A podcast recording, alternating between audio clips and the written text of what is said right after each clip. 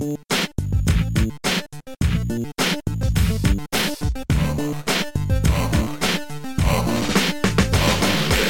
ao vivo, de dentro das lágrimas de Peter Moliné, esse é o Vértice para a semana de 27 de novembro de 2012. Eu sou André Campos e hoje esse singelo polígono cheio de muito amor e alegria, é formado mais uma vez pelo senhor Slash Rick. Olá, as minhas lágrimas também fazem parte desse podcast. E pela primeira vez conosco, Eduardo Sushi, seja muito bem-vindo. Olá a todos. Estou sem frase engraçada. Para você que está nos escutando pela primeira vez, o Vértice, ele é um podcast que... O que, que o Vértice faz, Rick? Olha só, o Vértice é um podcast que trata das atualidades, né? Das Uhum. notícias, do que estamos jogando, Lançamentos... lançamentos, fala- fala- tem perguntas, tem As perguntas, quiz. né, cara? Aquelas que não te deixam dormir, né? A gente tá aqui pra responder elas, né? Claro, então. É um podcast pra, pra pau pra toda obra, velho. É Exatamente. Então, se você tiver alguma dessas perguntas, você pode enviar elas pelo Twitter, no arroba jogabilidade, pelo nosso e-mail, que é o contato, arroba jogabilidade.de, né? Jogabilidade. Uhum, uhum. Ou pelo formspring.com barra jogabilidade. É isso aí, é nóis. É? Aí se você quiser Mandem. fazer uma pergunta, né, sem revelar a sua- o seu, É o seu nome, a sua façada, você pode mandar A pelo sua Formspring. máscara. É. Pra começar aqui, eu quero saber do Sushi, que está participando conosco pela primeira vez. Eu quero adentrar na psique desse jovem rapaz, perguntando pra ele qual foi a sua primeira experiência com videogames na sua vida, ou, ou se você não se lembrar, qual foi o jogo que mais te marcou, que fez te pensar assim, cara, videogames, né, velho? Então são aí, né, legais. velho? Esses joguinhos É. aí, né, cara? Tem Porra, futuro. essa porra aí. Maneiríssimos, né? Putz, a minha primeira experiência foi jogar Mortal Kombat 2 em Olha só. locadora. Foi o primeiro jogo que eu joguei, primeira vez que eu vi um videogame na minha vida. Já, já pegou assim, né? Chocando, sangue na tela, cabeça Foi. voando. Sushi, você é um pequeno mancebo. Não, não, tenho 23 anos. Ah, tá. Olha aí, é, é quase Rick. É, mas teve algum jogo assim que te marcou muito? Que você, lembra qual foi o ponto que você passou a se interessar por videogames além de tipo, ah, só um, um passatempo ou coisa do tipo? Eu sempre joguei videogame depois disso a vida inteira, mas acho que o jogo que me chamou a atenção por uma narrativa que me chocou mais, que me pareceu mais complexa, pelo menos já tinha uma compreensão melhor na época, foi Silent Hill 2. Olha só, uma boa. Você lembra qual que foi o seu, Rick? Sim, na verdade foram. foram é, então, meu primeiro, cara. Primeiro jogo que eu tenho, assim, em lembrança foi jogos de verão para Master System. Olha só. Que é. Caraca, velho, era, era muito divertido, na verdade. É, Assim, antes do Sonic, eu, eu passei a duvidar sobre se as minhas lembranças são reais ou não, porque eu lembro. é, eu não sei se o Sushi sabe, mas eu, eu lembrava de ter zerado o Sonic 2. E recentemente eu descobri que, na verdade, meu pai zerou, gravou na fita cassete e botava pra eu assistir e fingir que tava E jogando. contra, colocava o controle na sua mão, né? E Você achava que tá Exatamente. jogando. Exato, então Que assim. Como que você cara. caía nisso? Ué, era pirralho, né, velho? Não devia ter, que, sei lá, 3 anos de idade, 4 anos, não Claro. sei. Aí eu. é, sei lá, antes disso eu, eu te- eu tenho dúvidas das minhas memórias, assim, mas Não com certeza. Não dá. Mas com certeza é, eu vi, pelo menos, sendo jogado, né?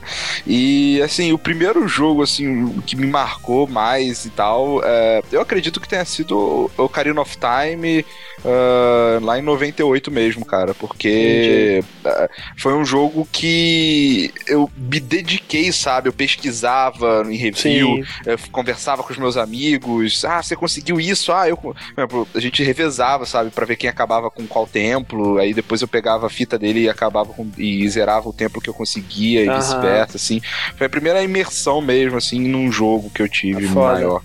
É, mas eu é, lembro com muito carinho é, Warcraft 2, por exemplo, meu pai jogando, Dune, meu pai jogando, Ah. sabe? Doom mesmo. Então tenho é, essa, essa experiência meio familiar com videogame. Bem legal. Maravilha. E você, André? Você que é uma pessoa mais velha que a gente. né? Ah, a primeira, cara, eu. Assim, eu, que eu, meu primeiro contato com videogame foi com o Nintendinho, né? O Beat System. E, por incrível que pareça, eu tenho quase certeza que foi Mario Bros. Super Mario Bros. o primeiro mesmo, clássico. Ah, E só que assim, é estranho porque eu tive o Nintendinho por vários anos, ou o que parecia vários anos quando eu tinha 5 anos de idade, sei lá. E a grande maioria dos jogos que eu joguei eram jogos que eu não sei quais jogos são mais, sabe? Tipo, eu não joguei Mega Man, eu não joguei Castlevania, eu não joguei Zelda, eu não joguei Metroid. É, só joguei... depois de velho, É, né? só depois de velho. Joguei no Super Nintendo, no Mega Drive tudo mais, esses jogos. Eu jogava assim, é, sei lá, sabe, um spin-off bizarro do Castlevania que chama Kid Drácula. Isso que era um jogo foda pra mim. Tipo, ninguém sabe o que é Kid Drácula hoje em dia. E a maioria eu nem consegui encontrar de novo, porque a descrição dos jogos na minha cabeça é tão vaga que eu não sei nem por onde procurar, sabe? Então.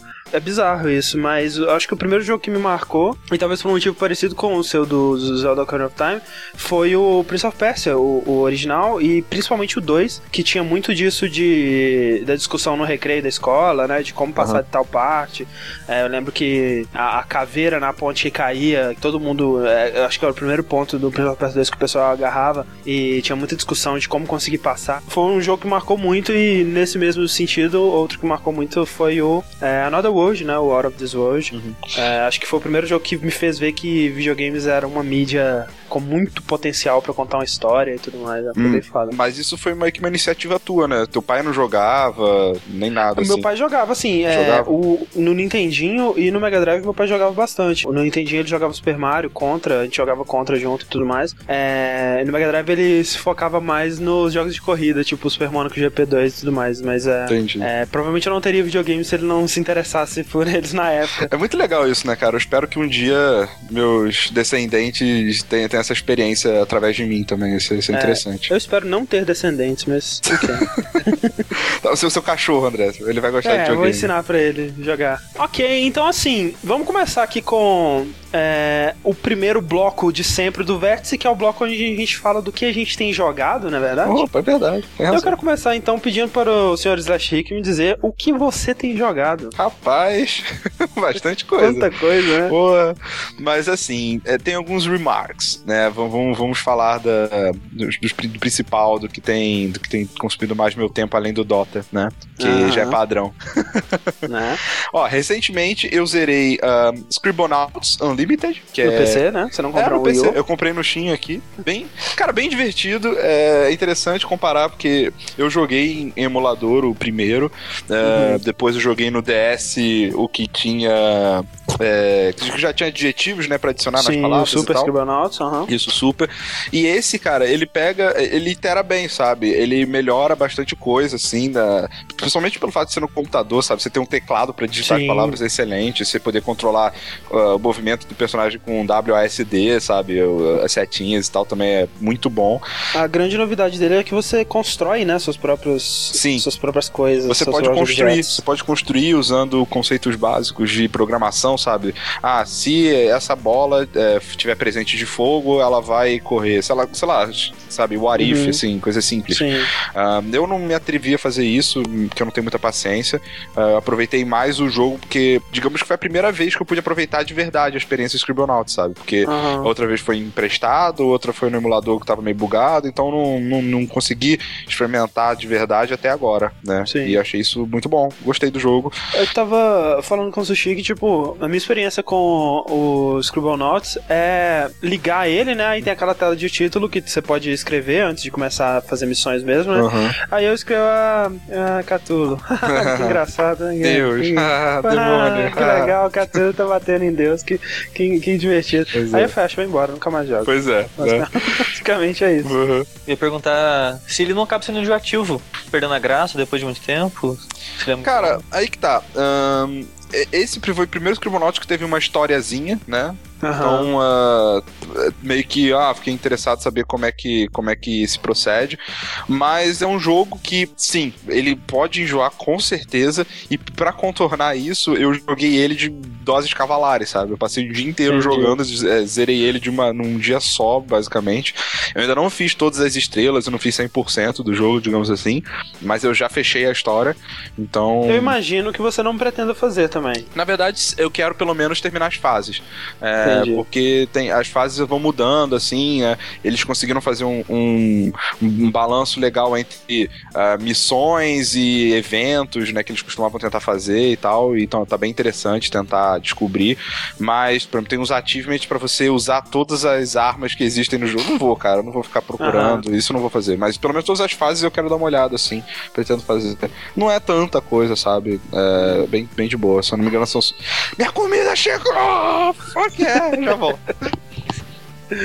Vou deixar isso na edição. Vocês estavam falando isso de conversar com amigo e tudo.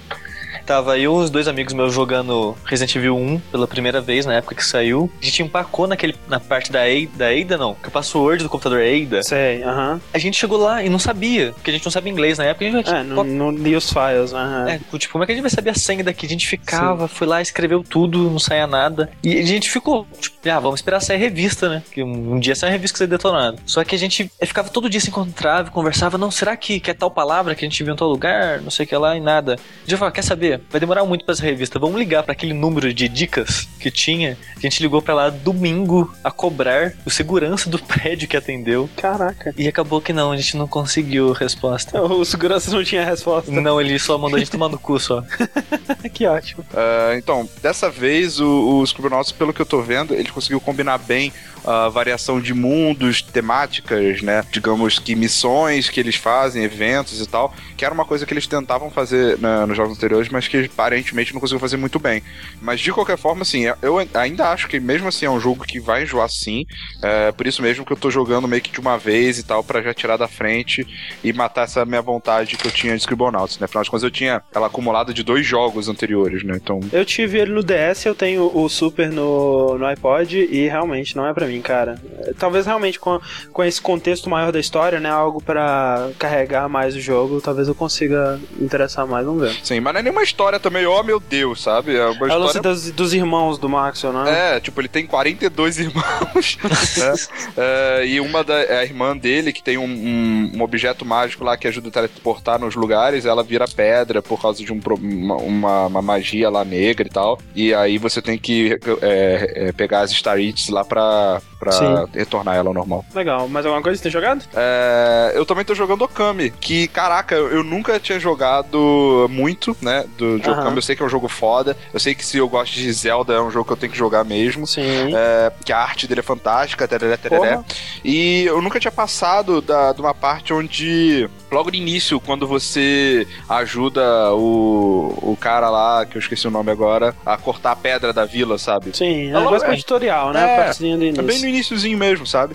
E uma coisa que tá me surpreendendo é que a narrativa eu tô achando bem legal, sabe? Eu achei Sim, que é ia muito ser. legal. Eu achei que ia ser boba, ou que ia ser aquela coisa meio que maçante, que rola demais e tereré. Não, mas eu, Eu tô também, achando cara. interessante eu- até. quando eu comecei a jogar, eu tava com medo disso, mas, tipo, ele flui e ele é muito interessante. Ele, é, ele tem um, um- um ritmo bom de, de, de- de é, pedaços de história e pedaços de, de exploração. E Isso. você tá sempre recebendo algum poder novo, fazendo alguma coisa nova, né? Uhum. É bem legal. E tem bundas de fora.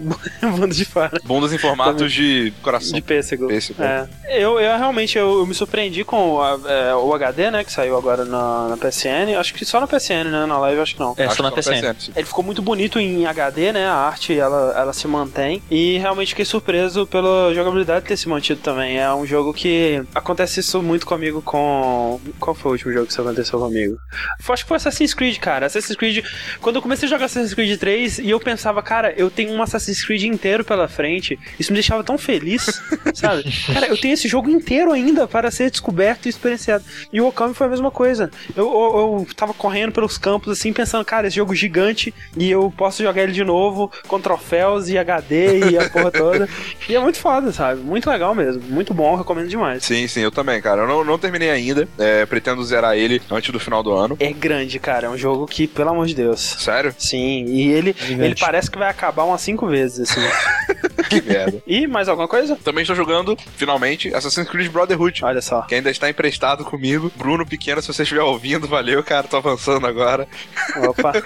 É, Pô, cara, ele me surpreendeu, sabe? Eu acho que finalmente engrenou. Acho que Aê. finalmente eu tô é, tendo um progresso legal. É, Gosto de bastante coisa que, que, ele, que ele incluiu, sabe? A parada dos assassinos da Irmandade, de você é, controlar as missões dele, o que, que ele vai fazer, o que, que ele não vai fazer e tal. Eu acho bacana. É, O, o lance de você dar aquela suviada e só surgirem Porra. assassinos do nada. é Isso, isso é foda. demais, velho. Isso é demais. Eu tava andando. aí tava, tipo, ter uma missão onde tinha que matar um- uns guardas, só que não podia ser detectado Aham. pra pegar 100%. Daí, é, sempre que tem isso aí, eu tento mandar os assassinos fazer por mim, né? Uhum. É, e o guarda tava passando perto de um, de um carrinho de feno. Eu assobiei, cara, você não saiu de dentro do carrinho de feno, sabe? tipo, e matou é o cara. Foda, você pensar que a todo momento tem, tipo, 10 caras escondidos Sim, em cara. todos os lugares da cidade. Assim. E eles são todos muito melhores do que eu, sabe? Sim. Isso, isso que eu pior. Mas é, eu acho isso muito maneiro. É, meio que consegui me desvencilhar, porque eu tava com aquela sensação, ah, não, tem que fazer todos os sincronismos 100%, tereré. Uhum. Mas não, cara, tem sincronismo que 100% é muito chato. Tem uma missão Sim. que você tem que estar tá carregando uma mulher lá da, da prisão, que tem... Tá Melhor missão em... do jogo, na minha opinião. É, muito boa, que tá rolando incesto lá e tal. Fazer 100% nessa missão fez eu perder uma hora e meia da minha vida. Pois é, cara, eu não quis, porque quando eu vi que eu não podia ser detectado, eu tinha que carregar a mulher no, no colo, que tava sendo, que tava machucada, e eu tinha que ficar largando ela toda hora pra ir pra matar frente, matar um... Não, né? velho, eu falei, é. não, foda-se, sabe, não vou, não vou perder meu tempo fazendo isso. E eu me sinto bem por isso, sabe? Sim, é, tranquilo. Eu, eu, eu gosto de fazer 100%, principalmente as missões que é de assassinato mesmo, sabe? Tipo, mate esse cara usando tal arma de tal lugar, sabe? É, e isso é eu acho tem, legal. Tem alguns, é, alguns requisitos que são muito chatos mesmo. Sim, né? sim. Eles, especialmente no 3, acho que eles perderam a mão com isso. Tipo, eu lembro que no, no Brotherhood, até no, no Revelations, é, os, é, raramente era, um, era um, um requisito que te fazia gostar menos da missão, sabe? Era, muitas vezes era alguma coisa que realmente é, fazia você se focar em fazer ela de um jeito específico ou, ou, coisa do tipo. E não necessariamente né, uma chatice de você não poder ser detectado, esse tipo de coisa que é muito chato, né? Sim, sim. Mas aí eu consegui meio que me, sabe, é, me encarar isso e entrar em paz comigo mesmo e não uhum. me obrigar a fazer isso, sabe? Sem muito spoiler, você tá em que missão? Um, vamos ver, na história. Eu não sei, cara, porque eu, eu, eu, paro de fazer as missões principais para ficar fazendo as paradas do Leonardo, sabe? De ficar matando, matando, coisas e tal. E isso não é da missão principal, né? É, ah, não, já não. sei. A última coisa que eu fiz foi na, na, na, festa onde tá todo mundo vestido de é, pelado, vestido de. Ah, pode ser. Né? Uhum. Foi a última missão que eu fiz. Sim, sim. e essa 100% também dor de cabeça, viu, cara? Você achou? Eu achei. Pelo menos pra mim foi eu bem não lembro qual que é, é dela. É, que você tem que matar o cara sentado no banco. Ah, tá, é. é. Essa tá, acho que foi eu, tranquilo, achei divertido. É, foi bem, pô, bem divertido. Eu, não, não, eu, eu, eu, eu tava festa dessa. O que deu trabalho para mim não foi. Eu acho que é chegar aí que foi complicado. Agora tô. É, uhum. tem, tem várias partes nessa missão. É. Tem uma parte que você não pode ser detectado. É, acho que você tem você segue ele até a festa, né? Isso, isso. É, acho que foi a parte seguinte. Mas, é, mas aí eu contratei uma disputa lá e ficou tudo certo. e aí, Rick, terminando Brotherhood direto pra Revelations e 3 ou vai esperar mais um, um dois anos entre cada um aí? Eu, eu acho que eu vou pular o Revelation, mano. É. Eu acho que eu vou. É. Não faz mal, não. Você vendo um resumo da história, eu acho que, que você tá de boa. Assim, eu, eu ainda acho que o Revelations vale muito a pena se você se importa muito com a história, porque tem os, os pedaços do, do Altair e a história do Ezio também, elas fecham de uma maneira muito legal. Mas realmente, né, pra um jogo que se chama Revelations, ele tem muito poucas revelações, então. E assim, o Altair, cara, eu, eu gosto muito do Altair, sabe? Eu acho Sim. que se eles fizessem um Assassin's Creed 1 agora, com a experiência que eles têm, Altair seria muito melhor explorado do que foi, sabe? É, e, sei lá, a, a possibilidade de ver no Revelations isso acontecendo é, é uma parada que me, que me deixa feliz, assim, que me dá vontade Sim. de jogar. Mas como o pessoal fala que o Altair é só um detalhe que é, ainda é muito focado mais no Ezio e tal, eu não sei se eu fico. É, ele é ele realmente, o foco é, é totalmente no Ezio, mas é, para mim as melhores partes realmente são os flashbacks com o, com o Altair, mas realmente não, não, não vai mudar a sua vida jogar ele, não. E o YouTube tá aí, né? Não. E o YouTube tá aí, de fato. E o, não, não, nem o, isso pra... vale a pena, só leia. no, no final, no, no começo do do, 3, ele faz uma recapitulação bem, bem legal da história também, que já te põe em dia com tudo que você precisa saber. E a, par e, ah. a parte mais importante do Revelations em quesito de história vai estar por DLC, então. É verdade, tem isso também. O que eu acho uma filha da putagem, mas. É, e que vai ser meio que um choque pra você no, no 3, porque a informação que eles liberam, que, ele, que você descobre no DLC do Revelations é, ela já é tratada como se fosse a coisa mais normal do mundo no 3, sabe? Então. Eita.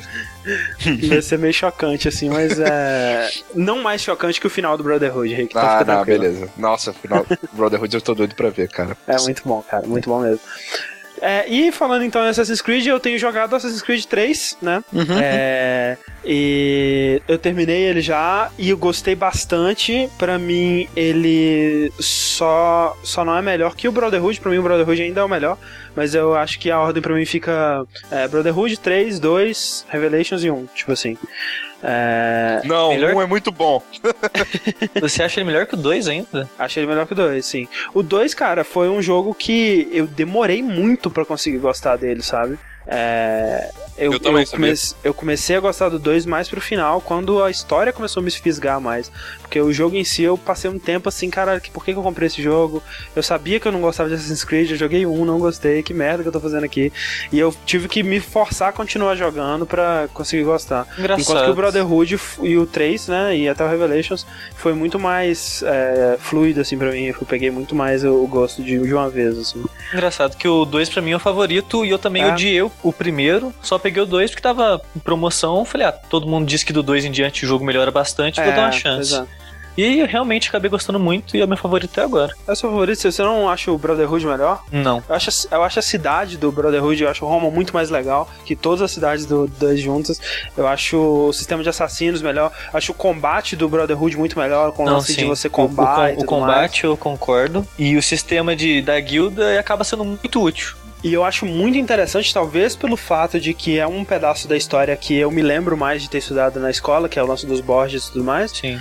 Eu acho, achei muito mais interessante os vilões do Brotherhood, a, a, a Lucrécia, o, o, Cesare, né? O Papa e Nossa, tudo mais. cara. Eu achei eles personagens muito mais interessantes. Eu acho que nesse sentido eu devo gostar mais do 3, então. É. Porque eu estudei É, é. pouquíssimo isso, sabe? E no 3, a, a história da Revolução Americana, caraca, eu estudei bem mais, assim. Eu lembro bastante. Sim. É, mas é aquele lance, cara. é, uma coisa que eu aprendi a fazer com o Brotherhood e que eu não fiz tanto com 2 foi jogar com o laptop do lado, Google aberto e tudo que acontece, todos os personagens que aparecem, eu procuro e eu vejo quem que eles foram e às vezes dá um spoiler do que, que vai acontecer com eles, mas eu quero ver como vai ser a interpretação de Assassin's Creed disso, sabe? A, O- a o jeito que eles- em, em game não, não satisfaz, não?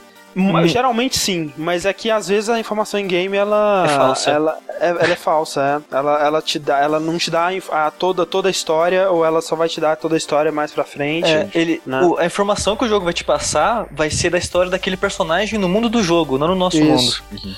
E assim, não dá pra você saber, muitas vezes você não sabe se esse personagem realmente existiu ou se é um personagem do jogo, né? E eu quero ver, dar uma verificada. Muitas vezes eu quero ver algum lugar que aparece, ah, igreja não sei o que, vamos procurar isso no Google. E aí você vê lá a foto e é igual, cara, é sinistro, assim, sabe? Sim.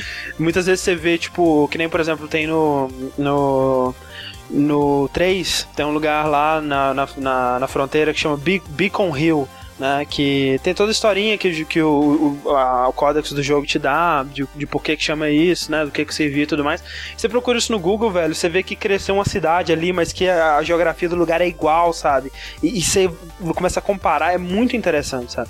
Esse tipo de coisa Você dá muito mais é valor, algo- né, ao trabalho dos caras. é, muito mais, e, e é, é foda porque é assustador que, um, que esse jogo, que é um, um jogo, em teoria, pra nerds de história, seja um grande blockbuster, sabe? É um jogo com personagens históricos e que se foca em, em recriar momentos históricos, né, de uma maneira muito inteligente, né, colocando esse lance das conspirações, né, da ação e tudo mais no meio pra fazer isso funcionar. E eu acho que não tem nenhum outro jogo que faz isso, e eu agradeço muito, assim, por Assassin's Creed existir e fazer sucesso, né? Que lance que a gente disse, se o Assassin's Creed 1 não tivesse sido lançado nas circunstâncias que ele lançou, ele dificilmente seria uma série de sucesso hoje em dia, né? Se o primeiro fosse lançar hoje, por exemplo, ou há uns anos atrás aí, ele provavelmente não seria tão grande. Mas o 3, eu gostei muito. É um jogo com muitos problemas, com muito, muito, muito bug. Pra Eita. você ter uma ideia, eu tenho uma quest que aparece no final do jogo que você precisa estar online pra fazer ela. E pra fazer essa quest funcionar, cara, eu tive que deletar pessoas da minha lista de amigos até eu ter menos de 44 amigos. Como assim, velho? E Tava só assim ela funcionava. aleatória. Não, é bizarro, sabe? São as paradas que você vê que eles não testaram a parada direito. Cara, é um bug Ali- muito aliás, bizarro você- isso. Se você foi deletado pelo André recentemente, saiba que é por causa disso. É verdade. É, ou, ou então eu usei isso como desculpa. Mas muito bugado, sabe? O jogo travou algumas vezes, teve vezes que o quest não progredia, eu tive que reiniciar tudo. É, objetos voando, sabe? Personagens com física bugada, girando e. Falar sem abrir a boca. É, falar sem abrir a boca, esse tipo de coisa toda assim. Jogo deu lockdown pra você uma vez? Sim, algumas vezes. Mas assim, cara, é um jogo que me faz questionar, mais uma vez, a consistência dos reviews, né? Da, das análises de jogos, jornalismo e tudo mais. E se ter alguma consistência em reviews importa em alguma coisa, né? Será que importa mais simplesmente o fato de que você não gostou do jogo e ponto, e aquela é a sua nota? Ou você deveria comparar com outros jogos que você gostou e que tentaram fazer coisas parecidas, porque é um jogo bugado, mas não é tão mais bugado que um Skyrim da vida, ou talvez não seja nem tão bugado quanto Skyrim. Skyrim é um jogo muito bugado. É sim. e o Assassin's Creed 3 ele é um jogo com escopo maior, né? Ele tem o maior escopo da franquia até hoje. E isso é óbvio que vai trazer mais bug, né? Quanto mais aberto e mais sandbox tiver o seu jogo, mais bugado ele vai ser. Mas ele não é mais que o Skyrim. Ele não é, mas ele tem um mundo muito grande, ele tem muitas atividades, ele é aquela questão de expectativa, Rick. É, uhum. é, o Assassin's Creed, ele é um jogo que veio se pulindo desde o 1, mas mantendo um escopo muito similar, né? Do 2, do uhum. Brotherhood. E nesse eles tentaram ampliar o escopo, né? Aquele lance de você vai tentar ser mais ambicioso ou você vai tentar polir o, o que você tem. E eu acho que ele tomou muita porrada por tentar ser ambicioso, sabe? Eu acho isso triste, porque ele tenta muitas coisas interessantes e algumas não funcionam, mas a maioria funciona, sabe? E é irônico também, é, você vê que a principal crítica do Assassin's Creed 1 é que ele tinha uma ideia promissora, mas ele era um jogo muito magrinho, né, cara? Muito raquítico. E ele foi crescendo, crescendo, crescendo ao ponto que essa ideia promissora do assassino, né, da movimentação e tudo mais, ela tá enterrada no meio de tantas outras coisas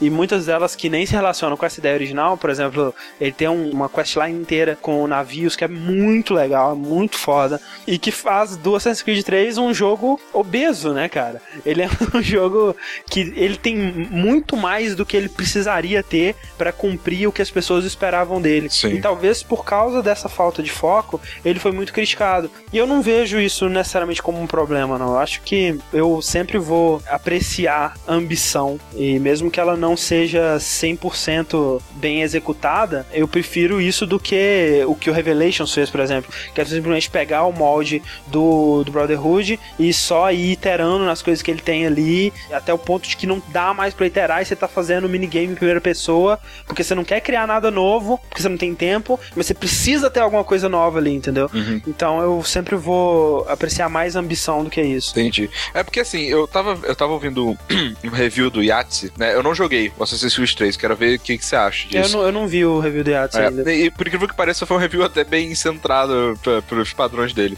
É, hum. Mas o que ele comenta lá é o seguinte, que o legal do Assassin's Creed 1, por exemplo, e que foi se perdendo aos poucos e tal, uhum. é, é, a, é, o jogo ele era muito ao redor do assassinato, de você Sim. ter uma missão Exato. de matar alguém e você ir lá e matar essa pessoa. Né? E um é só isso, né, cara? É aquele Sim. lance, é a ideia no esqueleto ali, ideia, né? Exatamente. só aquilo. E tanto, e tanto só é isso que é, a, as missões ela, elas começavam bem mais do início, né? Você tinha um target, aí você, você andava na cidade. Tinha uma estrutura muito, muito fixa, né? É, você andava na cidade é, ouvindo o que as pessoas comentaram pra você saber onde que o target andava, qual é o, uhum. o quais são os hábitos dele. Aí depois você falava com alguém para conseguir um mapa, você subornava alguém para conseguir uma informação de onde esse target ele ia estar, uhum. como que ele ia conseguir Fazer chegar lá.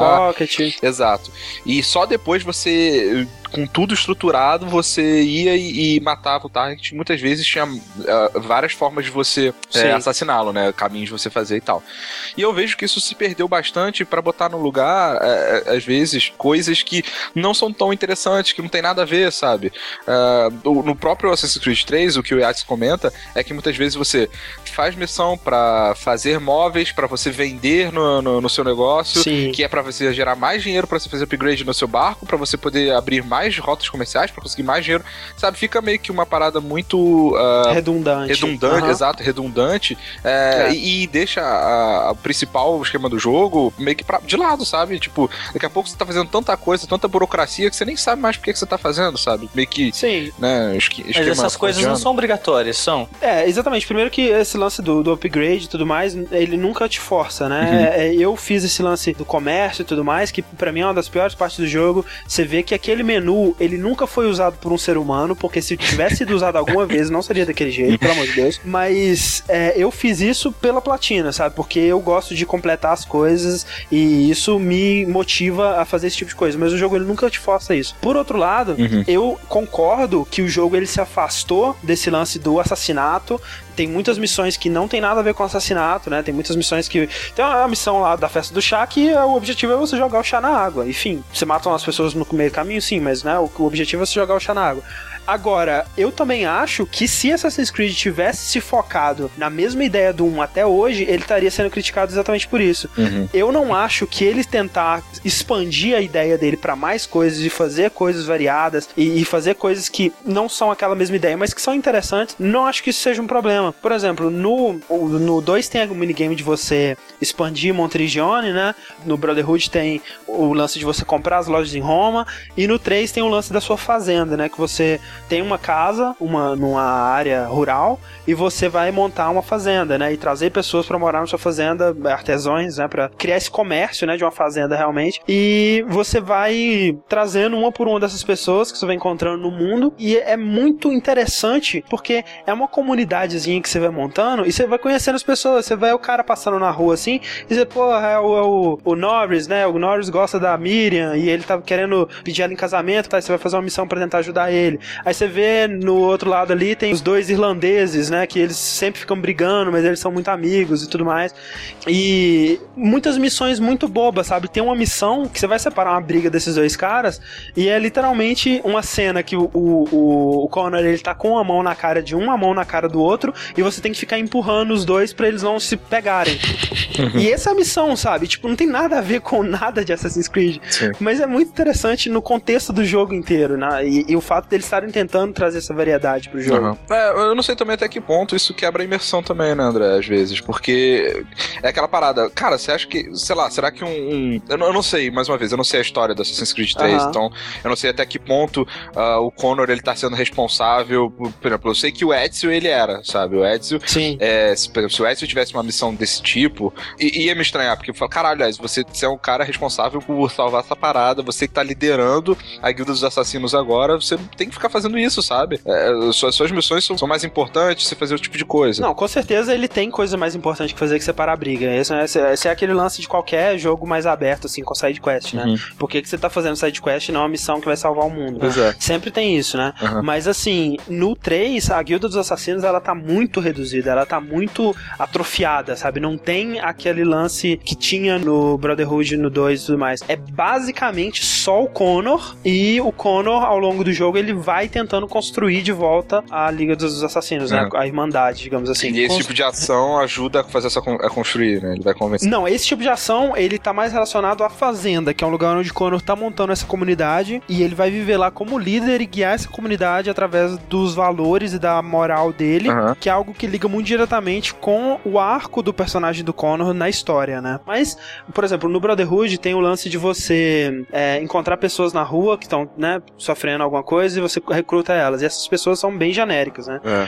No 3 tem um número é, específico de assassinos e cada um tem um nome, uma personalidade, um, uma história, né? Um background. Você encontra ele nos bares, você pode sentar no bar, conversar com ele. E esses caras você tem que é, treinar eles para serem assassinos e mandar eles em missões. E eles não podem morrer, né? Porque eles são os sols que você tem ali. Uhum. É uma, uma, uma abordagem diferente, mas que eu acho mais interessante, sabe? Você se apega a esses caras. Você... Sim, eu acho mais interessante mesmo. Porque no Brotherhood, no Revelation, era, era qualquer, é, qualquer, é, qualquer é, pessoa. Totalmente né? whatever, é, cara. É, totalmente é, whatever. é, você via, tem aquele discursinho qualquer, qualquer lá pra, pra recrutar o cara, depois você nunca mais olhava na cara dele. Pois é, Não, e esses caras, os, esses assassinos, eles aparecem em missões de história mesmo, né? Com personalidade.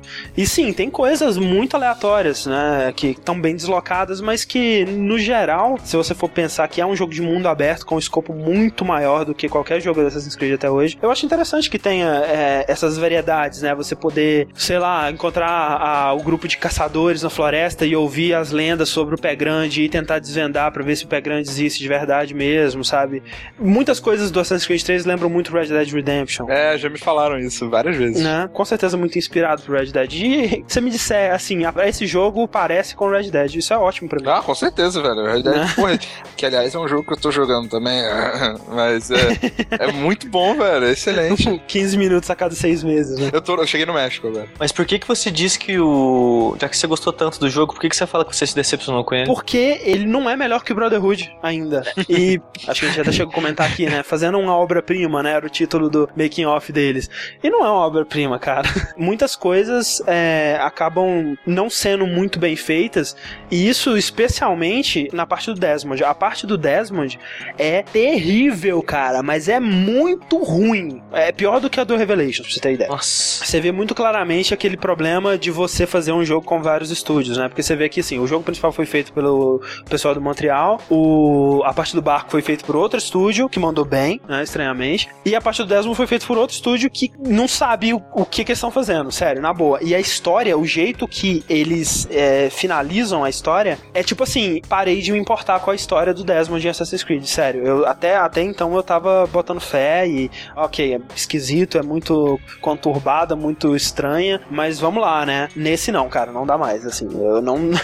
é qualquer coisa, sabe? É muito ruim, muito No decepcionante. 2 e no Brotherhood eu gostei bastante da história dele. Tanto que o, Eu também. o, o que mais me chamou a atenção na série, a princípio, foi esse presente deles. Sim. Porque no É, 2. não, exatamente, era o diferencial, É, né? no Um dos 2 e no. Brotherhood que você mexia com aqueles símbolos na parede e tinha aqueles puzzles. Isso, era muito legal E isso, você né, achava cara? aquelas cartas e contando a história dos Templários e as Piece of Eden. Aquilo me chamou muita atenção pro jogo. É, eu acho que eu não teria terminado o 2 se não fosse minha curiosidade pra ver o vídeo, cara. É, também. Porque eu ficava maluco, cara. O que porra é essa, velho? Cara, adiantou muita coisa, né? Mas tudo bem. É, não, não mostrou nada. Mas, tipo assim, o que é isso, cara? Pelo amor de Deus, sabe? Eu preciso saber o que porra é essa. Será que vai pagar um peitinho aqui essa mulher? Qual vai ser? Uma pena. No Assassin's Creed 3, o melhor personagem do jogo é o Reitam. Reparem nesse cara que ele é foda, cara. É muito bom. Sushi, o que você tem jogado? Bom, eu joguei pelas últimas semanas aí o Need for Speed Most Wanted Olha só. 2012. Outro jogo muito bom que me decepcionou um pouquinho. É bom, mas decepciona, eu não entendo isso, mas tá bom. Cara, o, jo- o jogo é muito bom, Uhum. mas. Sei lá, tem, tem umas coisinhas deles que inco- me incomodaram. Pra quem não sabe, é o segundo Need for Speed desenvolvido pela Criterion, né? Que é o, o pessoal do é, que Burnout. E é o segundo Need for Speed Most Wanted. Exato, também isso. e ele não tenta disfarçar muito que ele é um Burnout, né, cara? Ele só tem o nome de Need for Speed, realmente. Pois é. Sim. Eles, fa eles fazem tanta referência ao Burnout que tem, as, tem umas placas do Burnout no, Sim, no né? jogo. Sei lá, o jogo tem. Ele trouxe. Ele misturou esse negócio de polícia junto É. com o Burnout. Mas só que andar na cidade entre eventos e ter polícia atrás de você é um saco. É um saco. A polícia durante as corridas é, é legal, dá uma emoção e tudo mais, mas durante você andando de um ponto a outro na cidade, ou você só tá andando procurando billboard pra quebrar, carro para procurando carro novo, e é um saco, cara. É um saco. E é muito ruim porque é, quanto mais tempo você passa sendo perseguido, mais vai aumentando o seu nível, né? De, É. de perseguição. E mais E difícil quanto- fica de fugir É, disso. e, e chega uma hora que é impossível você fugir da polícia, não tem como. Você, é melhor você deixar você ser preso mesmo, que é mais fácil, sabe? E não, não, não acrescenta nada, sabe? Você não ganha é, nenhum upgrade é, melhor, assim, ou coisa do tipo, né? O, o que você pode fazer com a polícia é pegar um troféu, né? Que é você tem que fugir de todos os níveis. E, e, sei lá, tentar competir com seus amigos na leaderboard, quem ficou, quem fez mais pontos, né? E só, mas é muito chato, velho. Eu não entendo também. Eu- Mas a, a polícia, assim como o single player, eu acho que eles fizeram meio, meio que as pressas. É, o, o mais legal mesmo é o multiplayer, né, cara? Sem sombra de dúvida. Sim, com sim. certeza. O que, o que eu ia falar então, porque eu acho que a polícia foi meio que as pressas, assim, não, porque tipo, ah, Need for Speed, a gente tem que colocar polícia nisso daí. É. Porque no multiplayer não tem polícia. Nem, nem colo- existe modo com polícia no multiplayer, não sei. Não, não, não vi. Ah, Que estranho, né, cara? Most Wanted, É. que era pra ser todo esse foco em polícia e não tem. E é bizarro, porque assim, no próprio Most Wanted, o, o primeiro, você tinha coisas que eram os, os Pursuit Breakers, eu acho, né? Que você passava num lugar que, que derrubava, ou, ou explodia um posto de gasolina, ou uma porra assim, e aí a polícia ficava bloqueada, né? E você conseguia dar uma distância. E no Most Wanted não tem isso, né? No, no- no novo. É, e, os carros da polícia, eles são muito roubados. Às vezes eles estão com aquele, aquele a caminhonete, você tá com uma Lamborghini, e tipo assim, você tá a 290 km por hora, a polícia vai e passa assim, você de, de Sim, boa, de né, cara? Rindo da sua cara, ainda assim. E, e ela nunca fica longe de você, tá sempre colada. Não importa Exato. o carro também, cara. É É bizarro isso. Às vezes você acha assim, cara, finalmente me afastei da polícia. Aí você arreda um pouquinho pouquinho pro lado, você vê que o ícone dela tava debaixo do seu, de tão perto que ela tava. Sim. O, o mais fácil, cara, acho que a tática mais legal é você tentar ferrar com o carro da polícia, sabe? Quebrar ele pra tentar pegar um pouco de distância, porque É, o único jeito, realmente. na corrida assim é bem difícil, viu? E você falou da velocidade, a polícia tá a 200 e poucos por hora. Isso me- um detalhe que me incomodou no jogo foi que eu não, eu não senti sensação de velocidade no jogo. É, você comentou isso, eu, eu achei que tava de boa, assim. Porque se você reparar no nos carros do tráfego, se você andar do lado deles na mesma velocidade, você vai ficar uns 90 km por hora e eles andam muito devagar.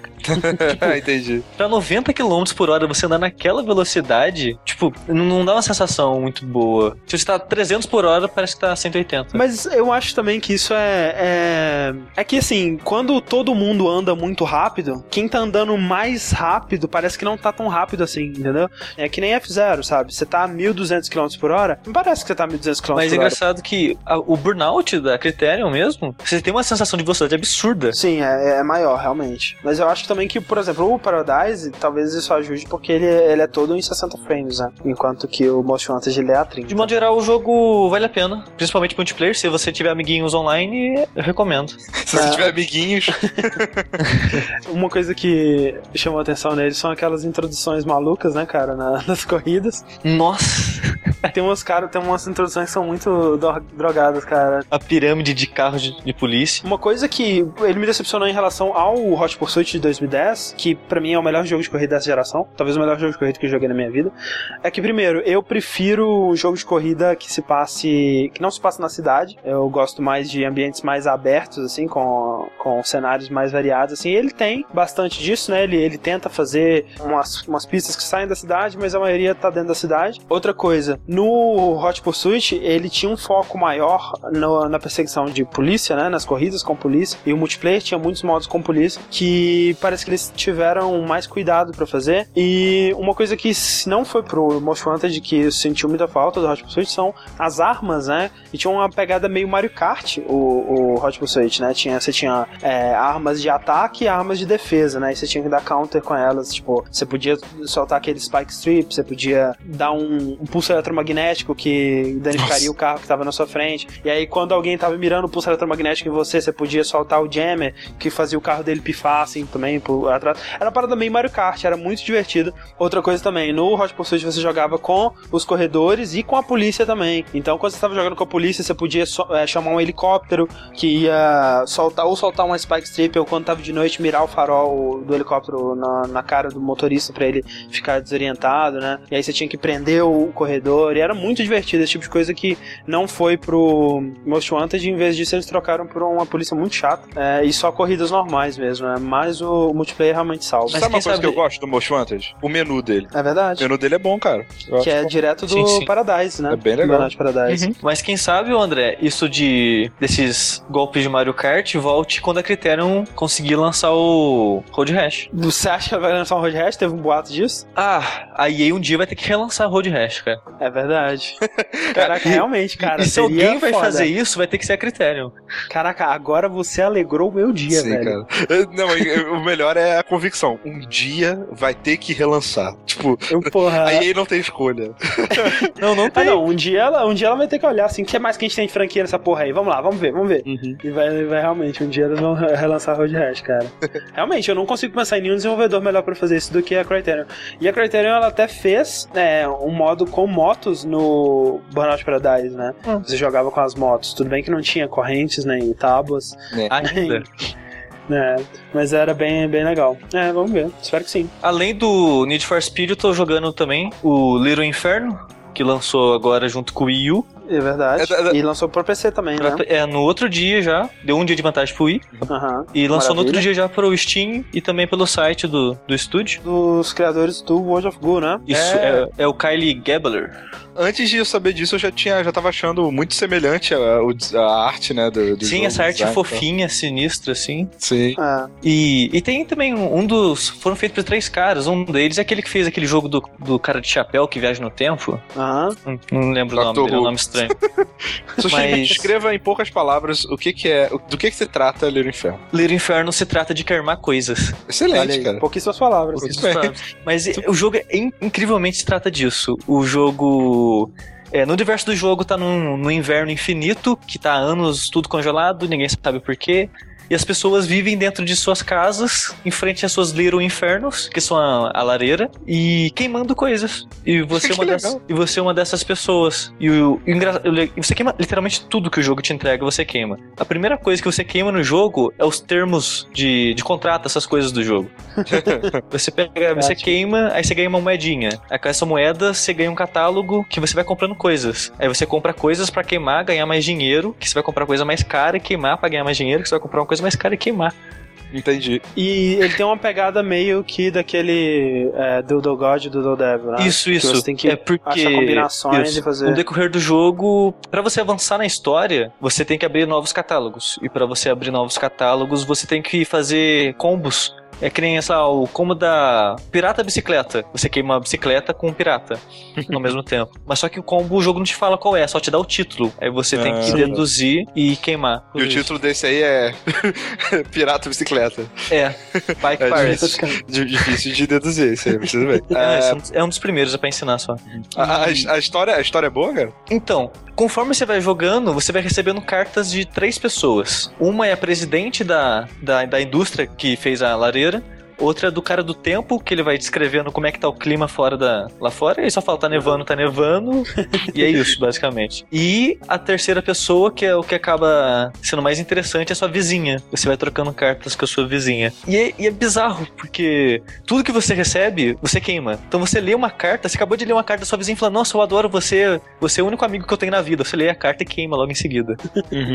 E, e tudo que você faz, você queima. Ela te manda presente, você queima. Porque o jogo, tudo que tem na tela vai ser lareira e um menu embaixo com seus slots. E tudo, as cartas ocupam slot. Então se você quer continuar jogando, você tem que queimar as coisas. Ah, entendi. E, É. você, com- e como você começa a queimar as coisas sem questionar nada. Você só queima, porque é isso que o jogo faz. Queima coisas. Sim. E você quer queimar porque você quer ver como que acontece. É porque tem coisa que quando queima explode, tem coisa que quando que você queima é, chove. E cada coisa dá uma reação diferente. Tem uma coisa que grita. É, e pra avançar com a história, né? Você tem que queimar, não, não tem muito Sim. alternativa. É o seu único meio de interagir Exatamente, com o mundo, você né? não questiona mais o que você tá fazendo, você simplesmente Aham. queima. E, e, e depois, quando chega no final do jogo, você começa a se questionar isso, sabe? Porque o, o jogo ele tem toda uma mecânica como se fosse um jogo de rede social. Ah, É quando você compra uma coisa no catálogo, você não pode queimar logo de cara, você tem que esperar chegar do correio. Uhum. E varia de, sei lá, 10 segundos a 5 minutos pro item Caraca. chegar. Aí então, então tem isso de você ficar queimando e recebendo pequenas recompensas o tempo todo. Essa.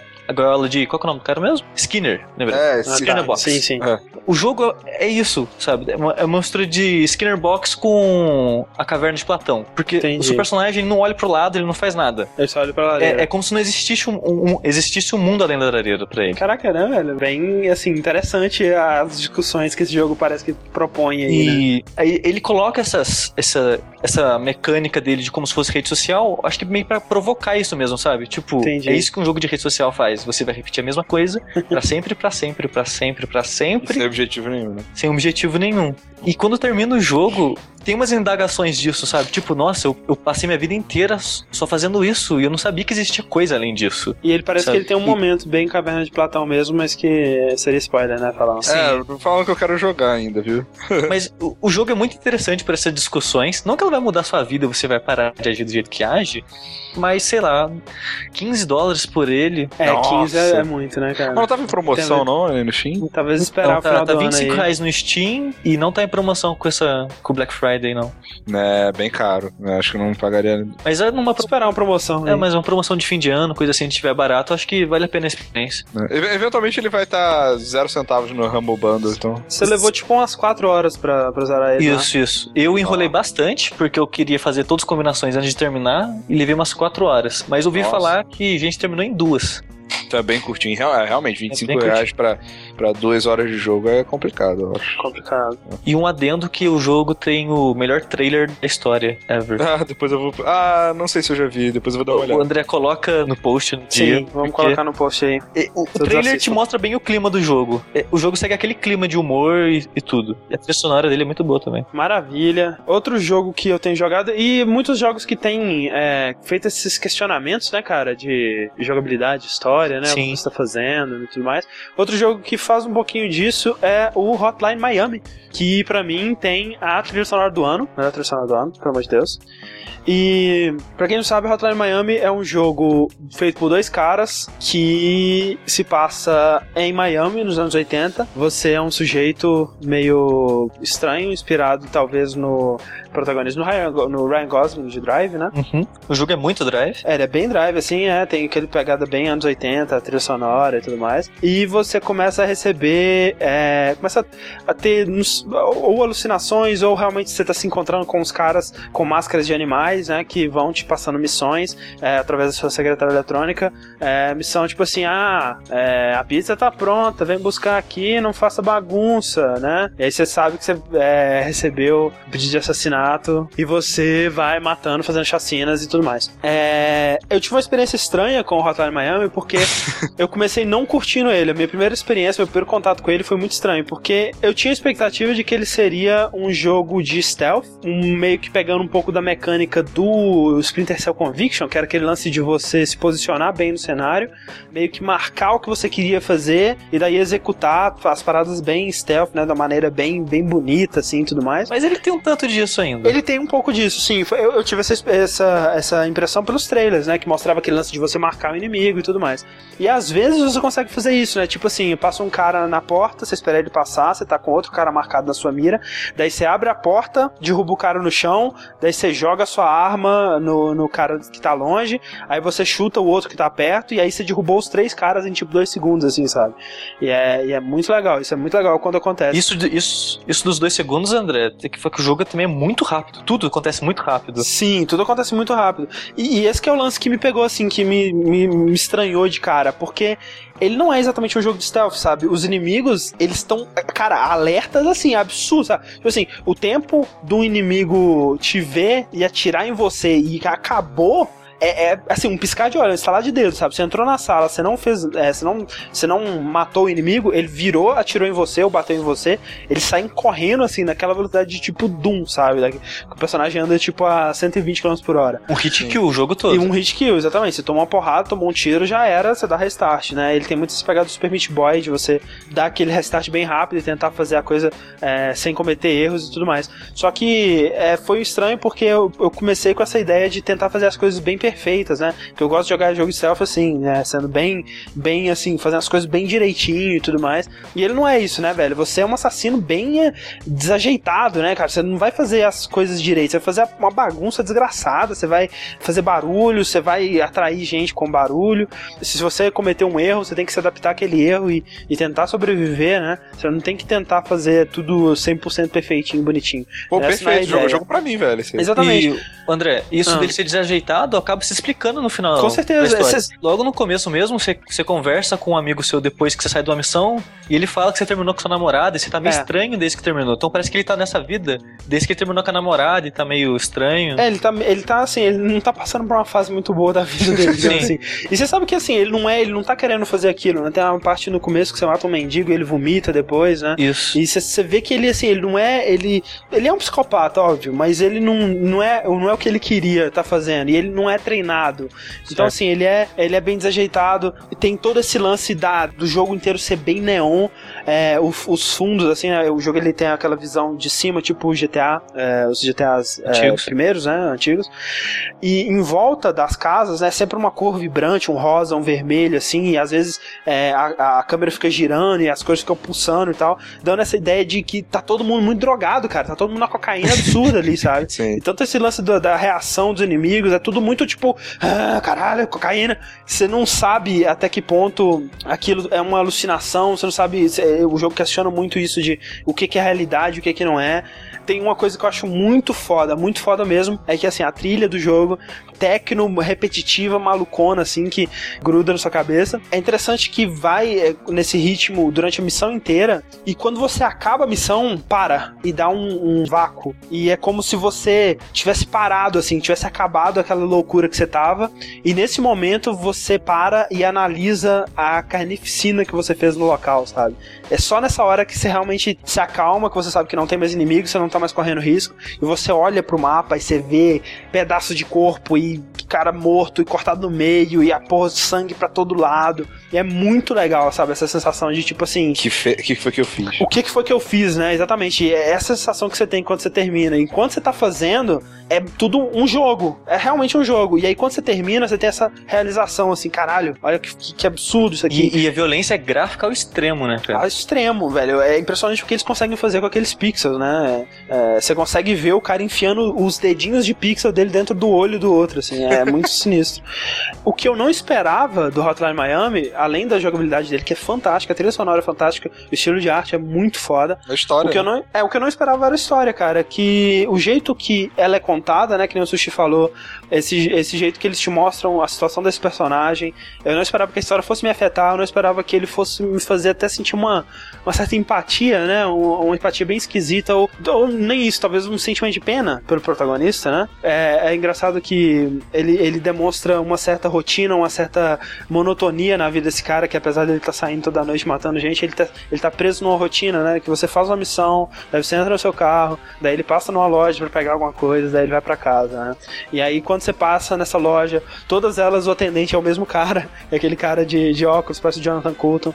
E é o mesmo cara, mas é o mesmo cara porque esse cara ele tem 10 irmãos gêmeos de trabalho porque você tá tão desinteressado na vida que qualquer Todo pessoa é é qualquer pessoa, né, cara? Tipo, e tem uma missão, depois do primeiro chefe, você encontra uma menina e você carrega ela pra sua casa. E esse é o aspecto da história do jogo mais maneiro que eu achei, porque é, essa menina ela começa a morar dentro do seu apartamento, né? Você salvou ela de um explorador maluco, ou sei lá que for. É, é, muito da sua interpretação, sabe? Ela tava drogada, caída na, na cama. Eu, eu ainda vou querer jogar, tá, gente? É, sim, não, mas isso não é nada demais. Não, não, não, não é você, nada pode, você pode pensar que você sequestrou ela também, tem uma síndrome de Estocolmo ali. Você pode pensar que você resgatou ela. É que tem um. É, Isso que você vai comentar agora vai ser o dia a dia que você vê Isso. esses detalhezinhos. Que você acorda e você vê ela tá no banheiro. Você Isso, acorda. e você e você não interage com ela, sabe? Você vê que tem uma barreira de humanidade que você não consegue ultrapassar. A sua casa vai ficando mais arrumadinha, né? Vai ficando mais bonitinha.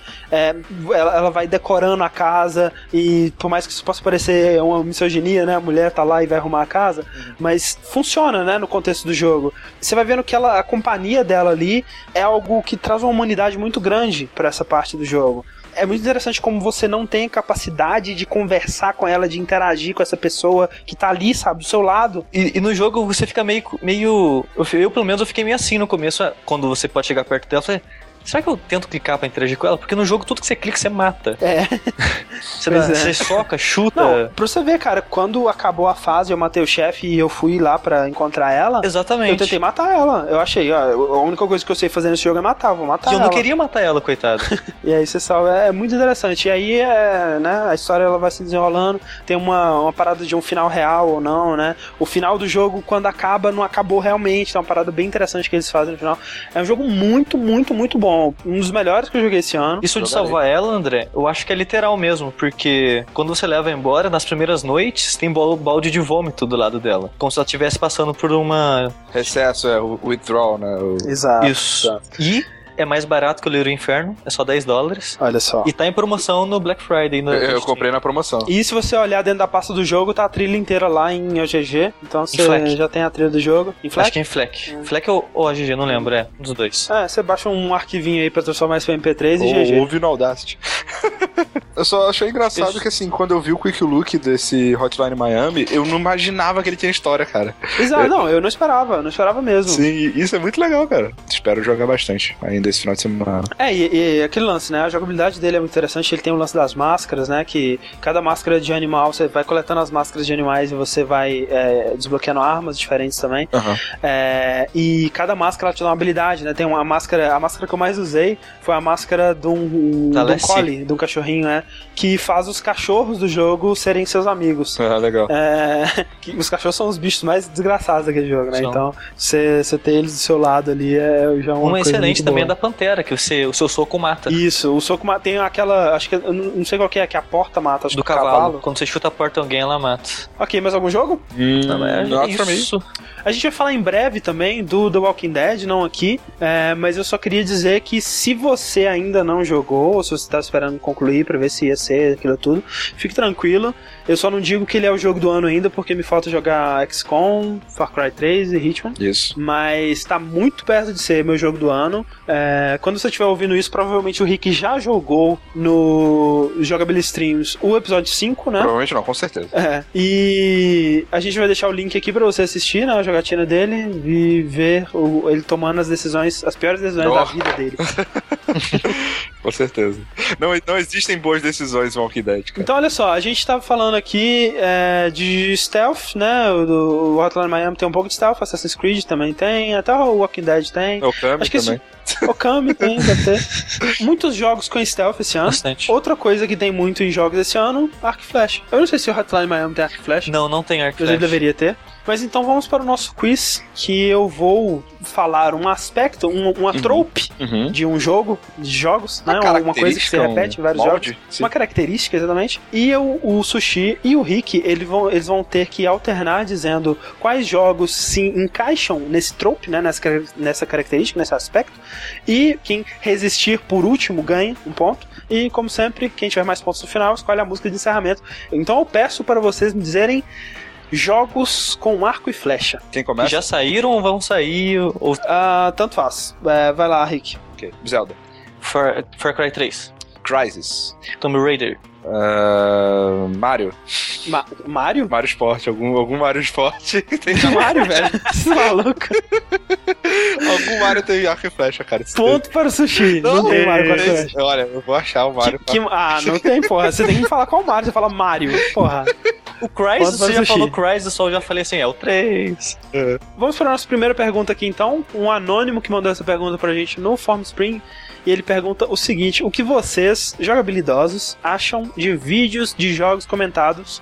E perguntam se a gente conhece o PewDiePie ou o PewDiePie ou É, qualquer coisa do tipo. Aquele cara. É, o PewDiePie. Que é o. Aquele cara que fica jogando jogo de terror e gritando, tem um maluco. é. né? Eu, de modo geral, não gosto de game comentar. E muitos acho sem graça, forçado, fica forçando piadinha, es- acaba, acaba estragando o jogo. Exatamente. Mas tem um cara, tem- eu de modo geral não gosto, mas tem um canal que eu gosto. Qual? Que é Chaotic Monk, eu acho que é o nome do canal. O nome do cara é Cry, o que, que fala. Hum. E os vídeos dele, ele faz muito jogo indie e jogo de terror. E Uhum. ele consegue ser engraçado, muito natural. Eu acho que ele nem tenta, sabe? Mas, Pra mim, esse que é o grande lance do Giant Bomb. sim. né? Que é, que é muito do que eles fazem é o Quick Look, né? Ou até o Endurance Run e tudo mais, que é game commentary, né? Digamos Uhum. assim. É. O que me chama a atenção é que eles eles não batem na piada, né? De vez em quando eles vão fazer uma, uma piadinha ou coisa do tipo, mas você vê que eles tá, que aquilo tá vindo naturalmente. Eles não estão o tempo todo tentando, pô, o que, que eu poderia dizer aqui que seria engraçado? O que, que eu poderia fazer com piadinha com esse momento, né? E é uma, isso é uma arte, né, cara? Eu acho que são pouquíssimas. Cara, o Vini e o Jeff, persona, velho. Pelo amor de Deus, cara. Se eu- o melhor game commentary da história da humanidade é o Persona 4 do Não, Endurance Run do Sim, Giant eu tinha esquecido totalmente disso. É o melhor. É, cara, é incrível aquilo. Eu, eu terminei, quando acabou, eu fiquei triste. sim, você fica. Sim, não, você você sente que você perdeu seus amigos ali de 99 horas e 90, e 58 minutos. 59 sei lá. minutos. 59 minutos e 59 99 segundos. 99 E, e- e é ruim que você perde tantos personagens do jogo quanto e a- é, Jeff. é aquela, aquela rotina de assistir ele sempre. Exato, cara. E é muito, é muito legal, assim, o jeito que. É, é um. Ah, cara, dá vontade de começar a assistir de novo, sabe? Toda vez que eu penso, dá vontade de assistir Vamos de novo. É assistir. muito legal. Vamos parar Bora. agora de gravar. Vamos Bora. Mas assim, eu vou falar que eu também costumo não gostar, é, especialmente brasileiros, assim, não é, é, ah, Estados Unidos é melhor e tudo mais. Não é. É, A minha experiência com canais de videogame brasileiros é muito ruim, que eu já tive até hoje. Mas eu preciso dizer que eu comecei com um grande preconceito, mas hoje em dia eu assisto sempre e eu me divirto, geralmente eu me divirto bastante com o Nerd Player, cara. E, assim, em grande parte por causa da edição. Não, isso que eu ia falar. O 90% da graça é o gaveta. Mas é engraçado, cara, é muito engraçado, sabe? Tem umas coisas que são muito engraçadas. Ah, O episódio do Shadow of the Colossus, que mostra a montagem de fotos do Colosso no final, cara, eu chorei de rir, velho. É muito bom, assim, é, eu recomendo muito. Se você tem algum preconceito, né? Se você assistiu, tipo, os primeiros episódios e não curtiu, eu recomendo. Tipo eu, assim.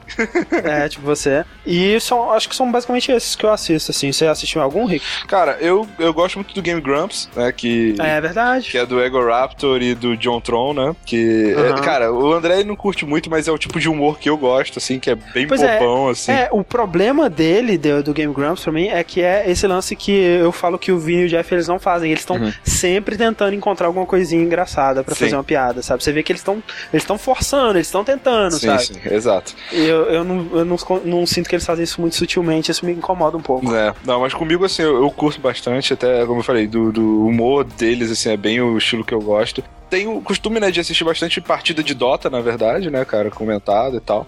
Isso é bem comum e aí eu, é um tipo de gameplay comentado. É, eu gosto muito de assistir campeonatos de Street Fighter também. Pois é, exato, né, também é um, um tipo. E, claro, ah, nosso Endurance Run, querido por todos, odiado por muitos. Todos os três, né, cara, são muito bons. Sim, não, é engraçado que depois que acaba, as pessoas gostam mais do que durante, né, pelo que parece. É. O pessoal Mas reclama- é reclamou é muito que- do, do Chrono Trigger, né? Pois é, mas aqui, na real, quem tá reclamando é aquela minoria. Barulhenta. Né? Barulhenta, exatamente. E, e o pior é que o foda desses dos Endurance Run é que você quer jogar muito aquele jogo depois. Sim. O, Dead, o Deadly Premonition. Sim, agora eu que vou anunciou, comprar, cara. agora- então, agora que anunciou de PS3, eu tô maluco pra, querer, pra comprar Não, eu tô, ele. eu tô maluco porque assim, eles não fizeram todas as sidequests. Aí tem muito, muito, muito mais coisa naquele jogo que eles não Mas viram. é isso, pra mim é isso. Maravilha. Então vamos para a nossa parte de notícias. E eu quero que o Rick abra com a primeira notícia dele aí, que eu não sei qual é. André está quase aí eh, selecionando o jogo do ano dele, né? Afinal de contas, ainda faltam alguns É pra serem jogados. Uhum. Mas enquanto isso, nosso querido, só que nem tanto assim, o seu Videogame Awards, VGA, que é anual já, já é o Exato. décimo ano, se eu não me engano, de, de VGA. Nosso querido Geoff Keighley, cara, eu, eu fico com pena dele, cara, porque ele é um cara legal, só que a visibilidade que ele tem, né, cara, traz muita merda pra ele, né, velho? O lance do Doritos. e, tipo assim, eu lembro ano passado, sabe? Cara, você via, assim, você procurava é, arroba Geoff Keighley, sabe, no Twitter, velho. Se eu fosse ele, eu teria me matado, cara, porque era só gente cagando na cara dele o tempo todo, velho. Era É muito triste, né, velho? E o cara, o cara realmente ele parece ser bem simpático, cara. Ele gosta de videogame mesmo. A ideia por trás do VGA é muito boa, que é trazer uma, uma, uma celebração da indústria dos videogames pras massas, né, cara? Sim. Essa ideia é fantástica, né? Eu tenho minhas críticas do jeito que eles realizam isso, mas a ideia do Geoff Keighley é muito boa. Sim, ela só tende a contribuir com o crescimento, né, da, Com da certeza. É, e aliás, ela, ela contribui, cara. E o Oasis, você pode gostar ou não, ela, ela dá um destaque pros videogames de uma certa forma. Não, e com todas as É minhas legal. críticas e sabendo que eu vou passar vergonha ali, todo ano eu assisto, então. Pois é, pois é. Não, todo mundo, Mas- por mais que fale mal, acaba assistindo. e- Exato. Sim, sim. É, mas de qualquer forma, já, tá, já tem lá na- no site da, da VGA pra você votar ah, Aham. né, em diversas, um milhão de categorias Vota em diferentes. Sim, sim. E Journey é é, uma bola da vez junto com, é, digamos assim, zebra, né, entre aspas, né, porque não é um, um big budget game gigante, ah, tal, é, junto com The Walking Dead e tal. Verdade. E é Nenhum dos muito... dois foram budget, budgets gigantes. Exato, nenhum dos dois, né? Muito interessante isso, né, cara? Eu acho que assim, no jogo do na, na categoria de jogo do ano, tá faltando Mark of the Ninja aí pra completar. Tá, exato, Mark of the Ninja, que Mas- pra mim, é, eu acho que tem peso pra ser um jogo do ano, assim, não, talvez não de ganhar, mas pra estar ali, com certeza. Se você tivesse que escolher hoje seu jogo do ano, Henrique, qual seria? Hoje, agora, É, Rápido. Journey. Journey, Seria ok. E Journey. você, Sushi? Journey também. Journey, Não é à toa né? fez uma tatuagem do jogo. você, tatuou o seu símbolo, né, do seu primeiro personagem? Sim. Excelente. Irado isso, Irado. Eu provavelmente ficaria com Walking Dead, É, cara. mas aí que tá, eu não zerei o Walking Dead ainda. Eu também não. Olha só, vamos fazer assim, todo mundo abre o link aí do Spike e vamos fazer uma votação relâmpago aqui pra ver qual que cada um de nós escolhe aqui. Tá bom. Bom, eu já votei e vou fingir que eu vou votar de novo. É, estúdio do ano, Telltale Games. Telltale Games. Telltale Games. É, melhor jogo de Xbox 360, Halo 4. Halo 4 também. Eu não tenho opinião nenhuma porque eu não É, tenho. eu não joguei, eu não joguei nem Borderlands. Eu vou colocar Halo 4, Dishonored mas eu vou- então. Eu, eu, vou, eu vou ter. Halo 4, né, porque minha campanha... Pô, exclusivo, então foi, tá muito bem falado tá, aí, vamos lá. a campanha tá sendo muito bem feita no Brasil, Star, o jogo. Tá É excelente. verdade. Publicidade sensacional. Melhor jogo de PS3, Journey. Journey. Journey.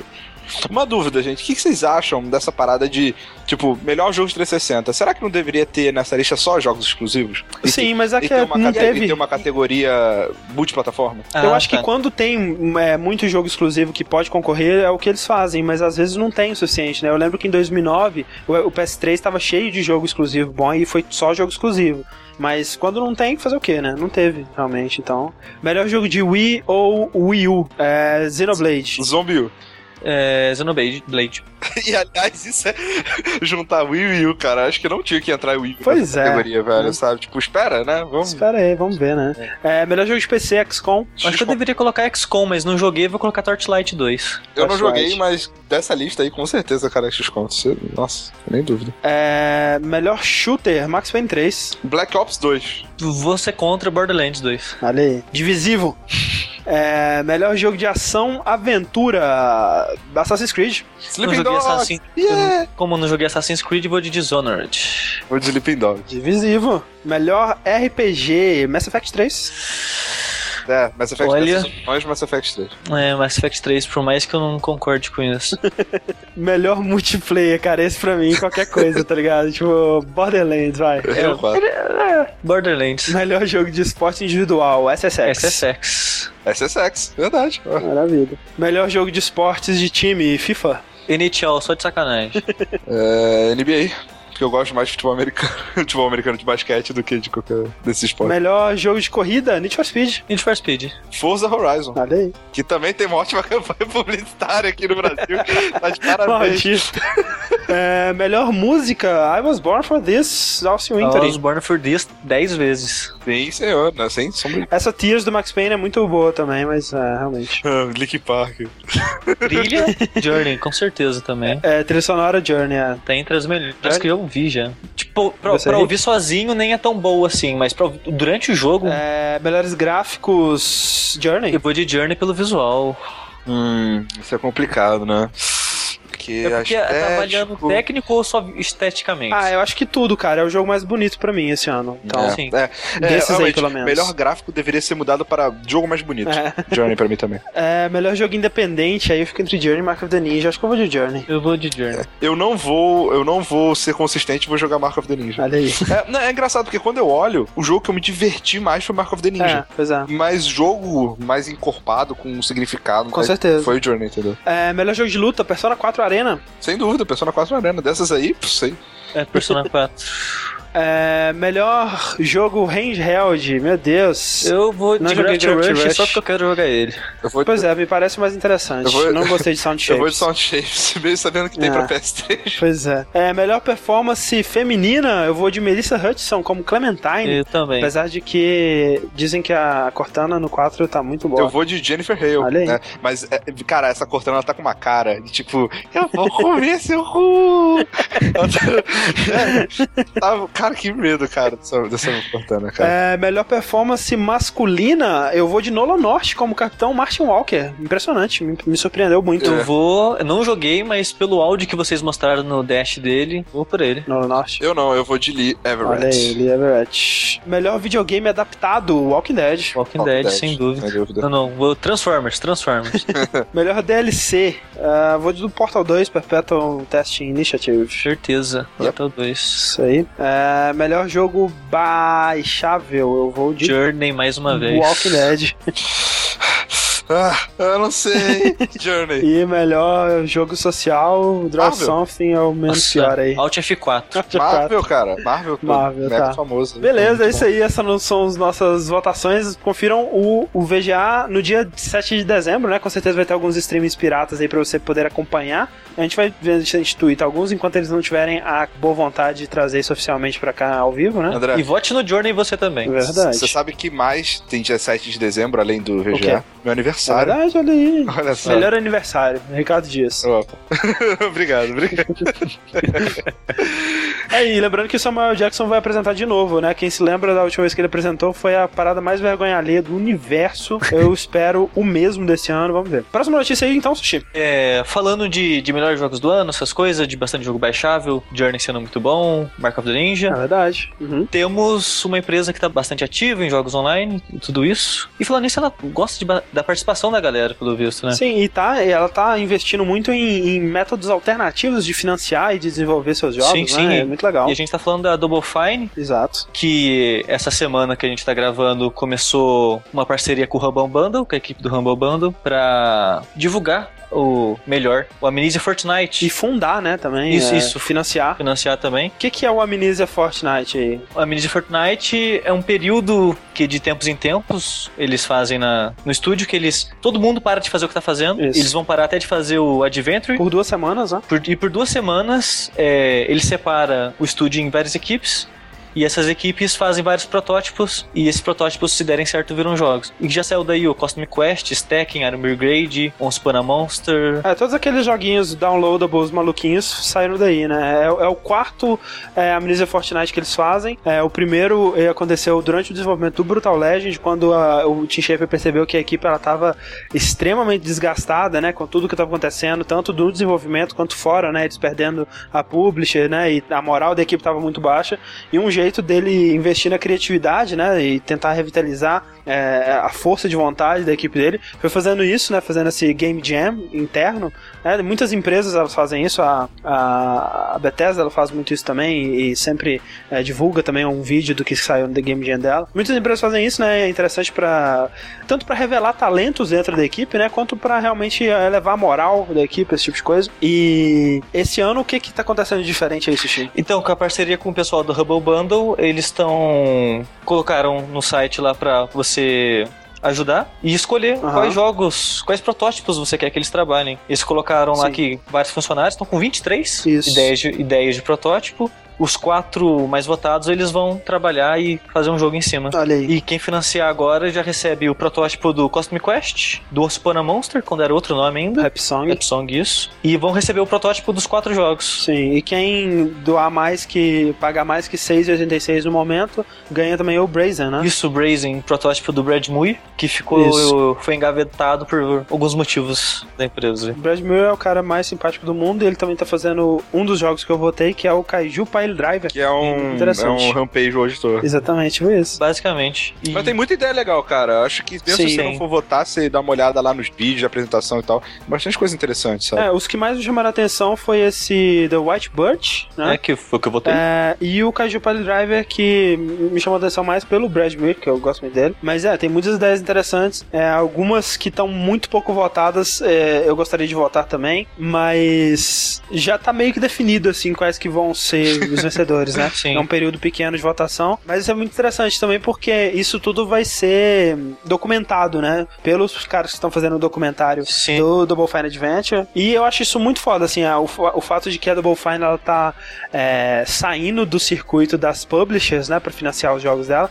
E a gente ganha um, um documentário honesto do processo de criar um jogo, né? Quem tá acompanhando o documentário da Double Fine e do Double Fine Adventure é, é o documentário mais honesto que eu já vi, cara, porque Sim. é, é assim, você vê o pessoal sofrendo ali, né? Sofre, é, é, sofre tanto que parece que não vai sair jogo dali. Exato. Exato, muitas vezes você fica na dúvida, né, cara? Como que vai sair alguma coisa daí, cara? Já, já foram meses e eles não, não tem nada pronto ainda, basicamente. né? É meio que desesperador cada É. vídeo, na verdade. Isso, André, que você falou deles meio que abandonarem as publishers, eles pararam de, de perguntar pra, pub, pra publisher o, o que ela acha Uhum. que as pessoas querem e cortou esse intermediário e tá falando É, direto com as pessoas agora. E, e, claro, não é todo mundo que tem, pode dar o luxo de fazer isso, né? Mas eles encontraram esse nicho aí Sim, sim. e tá dando muito certo. E as pessoas abraçaram, porque, cara, todo mundo na Double Fine que apareceu em vídeo, em qualquer lugar que eu tenha visto, é todo mundo muito carismático. E mesmo que né, não saia nenhum jogo daí, mesmo que o Double Fine Adventure é, não seja um jogo bom ou não, não fique pronto nunca, vai saber, vai ter valido pela essa experiência de acompanhar, né, é, os altos e baixos aí, é muito, muito interessante. Sim. Se você ainda tem interesse de acompanhar esse documentário, né, enquanto, enquanto ele é feito, você ainda pode, né, é, dar o seu dinheirinho lá pro Double Fine Adventure e ter acesso a ele. Falando, né, dessa. né, que não é pra qualquer um conseguir esse apoio da- Aham. da- do público e tal. É, uma pessoa que não é qualquer uma é o nosso colega Peter Molinet, né, velho? Pedrinho Molinete. Pedrinho, Pedrinho Molinete, né? Quem diria, né? Ele, depois de fazer aquele joguinho Curiosity, né, pra... O que, que é o Curiosity, Rick? Curiosity é um joguinho onde você fica... É um cubo que você fica apertando estourando o cubo no, no seu iPhone, no seu iPad, o que seja. É tipo aquele plástico bolha, né? Você vai estourando. Você vai ali. estourando os quadradinhos até que chegue no final, onde vai ter um cubo menor e menor e menor e menor e menor e menor, até ter um cubo pequenininho dentro, onde uma pessoa ao redor do mundo vai ser a última pessoa a, a estourar a última bolinha e essa pessoa vai saber o que, que tem dentro do cubo. E, Só ela, ela, isso, é. e só ela vai saber. É, e, só- e se ela quiser guardar o segredo pra ela, ela vai guardar, e se ela quiser divulgar o segredo, ela vai. é, o, o Moliné, como sempre, né, na Uhum. sua hi- hi- maneira hiperbólica de gui- guiar a vida, ele diz que é um segredo que é capaz de mudar vidas, né, cara? Life change. É, Life Change Secret. Todo mundo tá contribuindo junto pra acabar com o cubo e chegar no, no cubo menor, né? Sim, é sim. todos trabalhando junto pra um só ganhar. Exatamente, o último que ia apertar. Exatamente. Na verdade, ninguém tá se ajudando, né? Tá todo mundo É, Tá querendo todo todo mundo mundo é. competindo, né? É, é um jeito de você ver as coisas. É, imagina que, tipo assim, né? Tá tá uma galera foda assim esperando o cubo ficar menor pra entrar lá e tentar pegar. Sim, sim. E o, Mas é aquela coisa, a gente tá falando que no final, na verdade, vai ter uma foto de um pênis, né? E, e GG, acabou. O pessoal tava falando, o último cubo vai ter um jogo bom, né?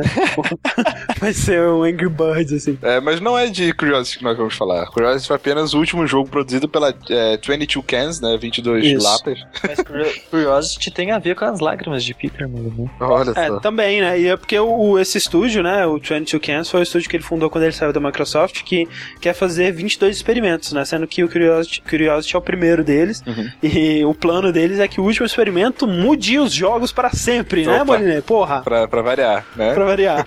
Um outro projeto da 22 Cans, um, o Peter Molyneux, ele sentiu saudades. Ele sentiu saudades dos joguinhos que ele costumava fazer na época da Lionhead, da Bullfrog, que são aqueles joguinhos de Deus, né? God, God Games. Exato, o gênero que ele inventou, É, né, cara? Porra. Ele, no pai do- dos jogos, com Populous, Black Exato. and White, Dungeon Keeper, né, velho? Jogos que. é, milhões de defeitos que possam ter, mas super é, originais e inovadores pra época, né, cara? É, Pra não, época. influentes pra caralho, Sim, né? sim. E que Peter Molyneux viu isso e falou: olha, realmente, esses jogos eles foram muito importantes e eu tenho coisas que eu gosto muito em cada um deles e coisas que eu detesto em cada um deles. Eu- e ele acha que ah, o X que faria um jogo pra todos dominar nesse, nesse, nesse modelo de Deus é a interação das pessoas, né? São os usuários, o dedinho do usuário lá falando: não, isso eu gostei, isso eu não gostei e tal. Provavelmente inspirado pelo que a Double Fine tá fazendo, ele lançou um Kickstarter justamente para financiar esse jogo e que promete dar a possibilidade para todo mundo que participar nesse financiamento de dar um pitaco, de ajudar na, na produção, como meio que tá sendo no Double Fine Adventure lá, nos fóruns e tal. É bem bacana, assim, Peter Molyneux, por mais, sei lá, falastrão que ele seja, a gente pode confiar que pelo menos um pouco de, de design, ele tem ideias excelentes, ele, ele tem ideias inovadoras e que de, desse gênero, né, que é God Games, ele entende. É, eu, eu quero acreditar, sabe? Porque eu, eu acho que o, o- a, a, a paixão do Peter Molyneux ela é muito contagiante, sabe? É, você vê ele falando sobre os jogos dele, é muito, é muito difícil você não se empolgar, sabe? Uhum. Só que eu acho que ele mesmo, ele se empolga demais, né? Esse que é o problema. É, eu não acho que ele tá tentando enganar as pessoas, eu acho que ele realmente se empolga mais do que ele deveria. E o vídeo até brinca com isso, né? O vídeo do. Ele sabe, né? Tem a, a conta do Twitter, o Peter Molyneux, né? É, Peter não, mas isso dele brincar do, no vídeo que eles brincam que ele sempre tá pensando coisas impossíveis, que ele pensa, não, pode ser multiplayer e 100 pessoas jogarem. Aí o cara fala, não, 8. Aí ele fala, não, mas tantas pessoas, o cara, 8. e, fica, e fica nisso, sabe? brincando que ele sabe que ele exagera nas Exato. coisas que ele fala. Mas, cara, é, é foda, sabe? Peter Molyneux é, é um cara, como o André falou, um cara carismático. Eu acho que se tem outra pessoa no mundo além do Tim Schafer que pode fazer dinheiro com o Kickstarter pro jogo, é ele mesmo. Ah, não, e, e, cara, essa entrevista que ele deu pro Rock Paper Shotgun, né, falando da, das tristezas, né, do- desse processo todo, humanizou ele demais pra mim, cara, sabe? Você vê que ele se importa, né? Ele, você vê que ele não tá aí pelo, pelo dinheiro, que ele não tá aí pelo... Sim. Ele quer fazer bons jogos, ele se empolga, ele, ele queria que o Curiosity tivesse dado mais certo, né? O Curiosity teve muitos problemas com servidores, né? Que eles não esperavam que as pessoas fossem entrar tão rápido quanto elas entraram. Qua- Ele fala, né? Tem uma frase dele na, na- nessa entrevista que ele fala que ele vai fazer jogos até ele morrer. E só que é, do jeito que esses jogos estão queimando a vida dele, que ele não se vê vivendo por muito tempo mais. Isso é muito Caraca, triste, foi cara. triste, muito velho. triste, Né? cara. Eu fiquei, eu fiquei muito comovido com isso, Porra. cara. Sim, velho. Pra ganhar moral, né, velho? Um coach aqui dessa entrevista, ele falando o seguinte: é, na minha cabeça, é, jogos de Deus, né, agora são definidos por títulos como Cityville, né? Aham. Por que não é, pegar esse desafio pra tentar recriar é, esse tipo de gênero? Ele fala que Populous criou ele e não ele que criou Populous. então, é, sei lá, cara, você vê que ele tem muita paixão por- isso, sabe?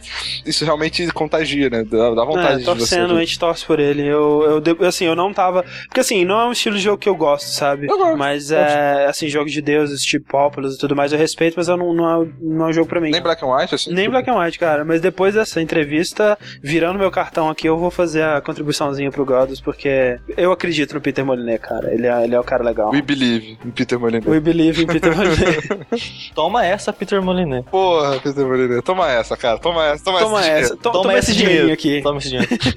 Uma empresa, né, e um cara que eh, não tem mais nenhum crédito com ninguém na indústria dos games e não- provavelmente nunca mais vai poder fazer um jogo.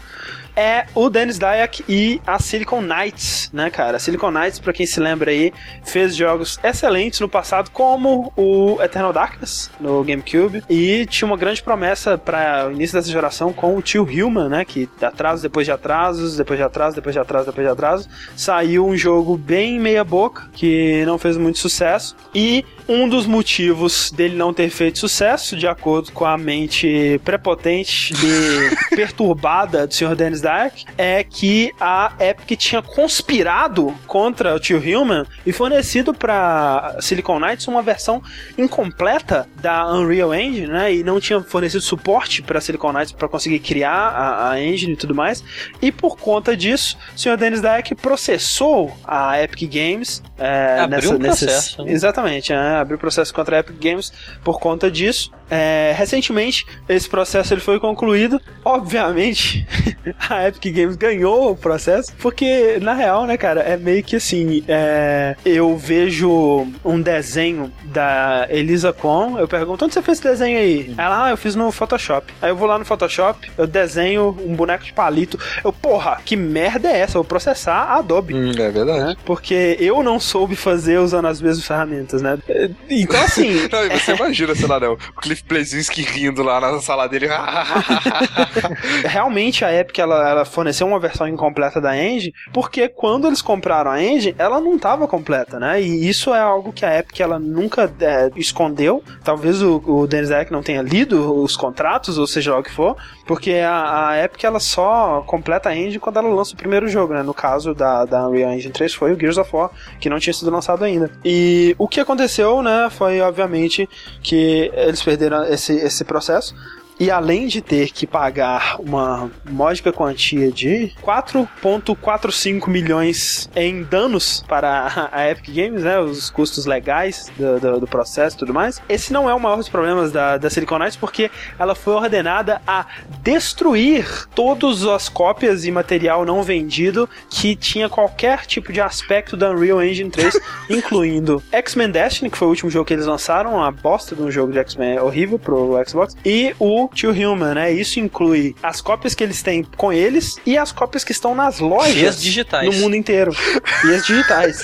Então, assim, o que eles vão ter que fazer? Eles vão ter que pegar, contratar um motoboy pra ir em todas as lojas de games do mundo, pegar todas as cópias do Tio Human e e X-Men Destiny, e seja lá o que mais tiver, colocar todas as cópias digitais no HD, provavelmente, Era. colocar tudo num fogueira e tacar fogo, né? E o velho? cara vai pular junto, né? Provavelmente. No lugar dele eu pularia, cara. Cara, porque... assim, Cara, mas que juiz que determina isso, cara? Que Né? fanfarrão, cara. Não, primeiro, primeiro de tudo, é exatamente isso, né? Eu fico imaginando, falando assim: você quer me processar? Eu vou te processar, você agora vai me pagar dinheiro e eu quero que você destrua tudo que você fez aí, não sei o quê. Ah, cara, mas eu, eu, eu apoio a Epic, cara. Pelo amor de Deus, cara. Que cara idiota. Sim. Não, e segundo, caralho, velho, vocês têm que ter medo da Epic, cara. Porra. Tipo, a qualquer momento ela pode virar e falar: agora eu vou fazer um console meu da Epic que todo mundo que usa Unreal Engine não vai poder mais usar, tá ligado? Paga aí pra mim, tá ligado? Se pode aí. Cara, a menos que você tenha, assim, certeza muito absoluta de que você tem razão na parada, velho, não processe uma mega corporação do tamanho da Epic, cara, pelo amor de Deus. Não, o cara foi maluco de fazer isso mesmo. A carreira dele acabou, né, cara? Porque, primeiro, ele nunca vai encontrar apoio de ninguém mais, porque, primeiro, que ele é um péssimo, ele, ele tem se mostrado um péssimo, né, diretor, um cara maluco, co- obviamente, né, com ilusões de grandeza do que que ele é, do que que ele pode fazer, e, né, que com a empresa que com certeza vai falir e nunca mais vai conseguir se reerguer, O provavelmente. que é uma pena, porque por causa do erro desse cara, um monte de gente vai ficar sem, Sem emprego, sabe? e algumas, né, franquias, né, é, que ela tinha. O próprio Tio Ruma, é que não foi lá essas coisas, mas é uma, uma franquia com potencial. E o Eternal Darkness, né, que eu não sei se a Nintendo ainda é dona, mas que provavelmente nunca vai ver na sequência. É, a não ser que alguém compre. né? É, a não ser que alguém compre. Vamos torcer pra que alguma coisa desse tipo aconteça aí. Mas toma essa, Denis Dayek, eu fico muito feliz pelo seu fracasso. André é sádico aí. E falando de empresa indo pro buraco, a THQ tá indo junto com a Silicon já- Knights. isso é triste. Isso é triste, isso é triste. E, mas, É. é, realmente, isso eu concordo que isso é mais triste. Há um tempo atrás, a empresa anunciou que vai atrasar os lançamentos, que era pro fim desse ano, começo do ano que vem. O Metro Last Light e o Company of Heroes 2 Aham. vai pro fim do ano fiscal, que é março. E o South Park vai pro começo do próximo ano fiscal, pra depois de março. É. E nenhum dos três jogos tem, tem data definida, só isso. Começo e fim do, do ano fiscal. É, foi, foi interessante que assim, o Patrick, né, que foi quem escreveu essa notícia que a gente tá lendo no Jet Bomb, ele comentou no Bombcast que isso, essas notícias foram dadas numa coletiva de imprensa por telefone, né? E, geralmente as empresas elas falam, né, ah, esse jogo vendeu desse jeito, desse jeito e tudo mais. A gente tá pro- projetando isso, isso e isso pros próximos meses e tudo mais. E até que aquela falou, olha, a gente tá adiando esses jogos pra essas datas aqui. O Darksiders 2 vendeu mal pra caralho. E é só isso, não vamos falar nada do nosso futuro financeiro. E desligaram. Caraca. né? Porque eles não têm futuro financeiro, cara. É por isso que eles não falaram nada. O que é muito triste, cara. É triste, mas essa, essa história da conferência por telefone me lembrou quando o Jeff ele tava no banheiro ouvindo o final do Dreamcast. Ele tava com diarreia, sei lá que porra aquela, e os caras estavam conversando do fim do Dreamcast. O Peter Moore tava anunciando o fim do Dreamcast e ele no banheiro. Não ouvi uma voz, aí pergunta Jeff, você quer fazer uma pergunta? Mas, Cara, mas- fa- falando, falando sério, eu não entendo. é, deve ser muito problema de organização, porque, cara, eles têm jogos muito bons, sabe? Não, Mas acho que não, porque tem jogo que a gente considera bom, mas não vende muito. Mas é exatamente isso que tá matando eles. É o foco deles mais em qualidade dos jogos do que É. se esse jogo vai vender ou não. E é triste você ver que nenhum desses jogos aí tem muita perspectiva de venda, né, cara? O Company of Heroes, Metro Last Light, talvez South Park, né? Talvez pelo pelo 4, E3, né? O Metrô, primeiro, ouvi dizer que foi, é um jogo é muito bom, mas não vendeu muito, né? É, ele parece, parece bem interessante, mas realmente não é um jogo pra massas, né? Então. E, e esse ano tá meio bizarro, porque um monte de empresa, um monte de empresa não, um monte de estúdio tá Sim, fechando, né? cara. É. O- Então, assim, a THQ provavelmente não dura mais um ano, né?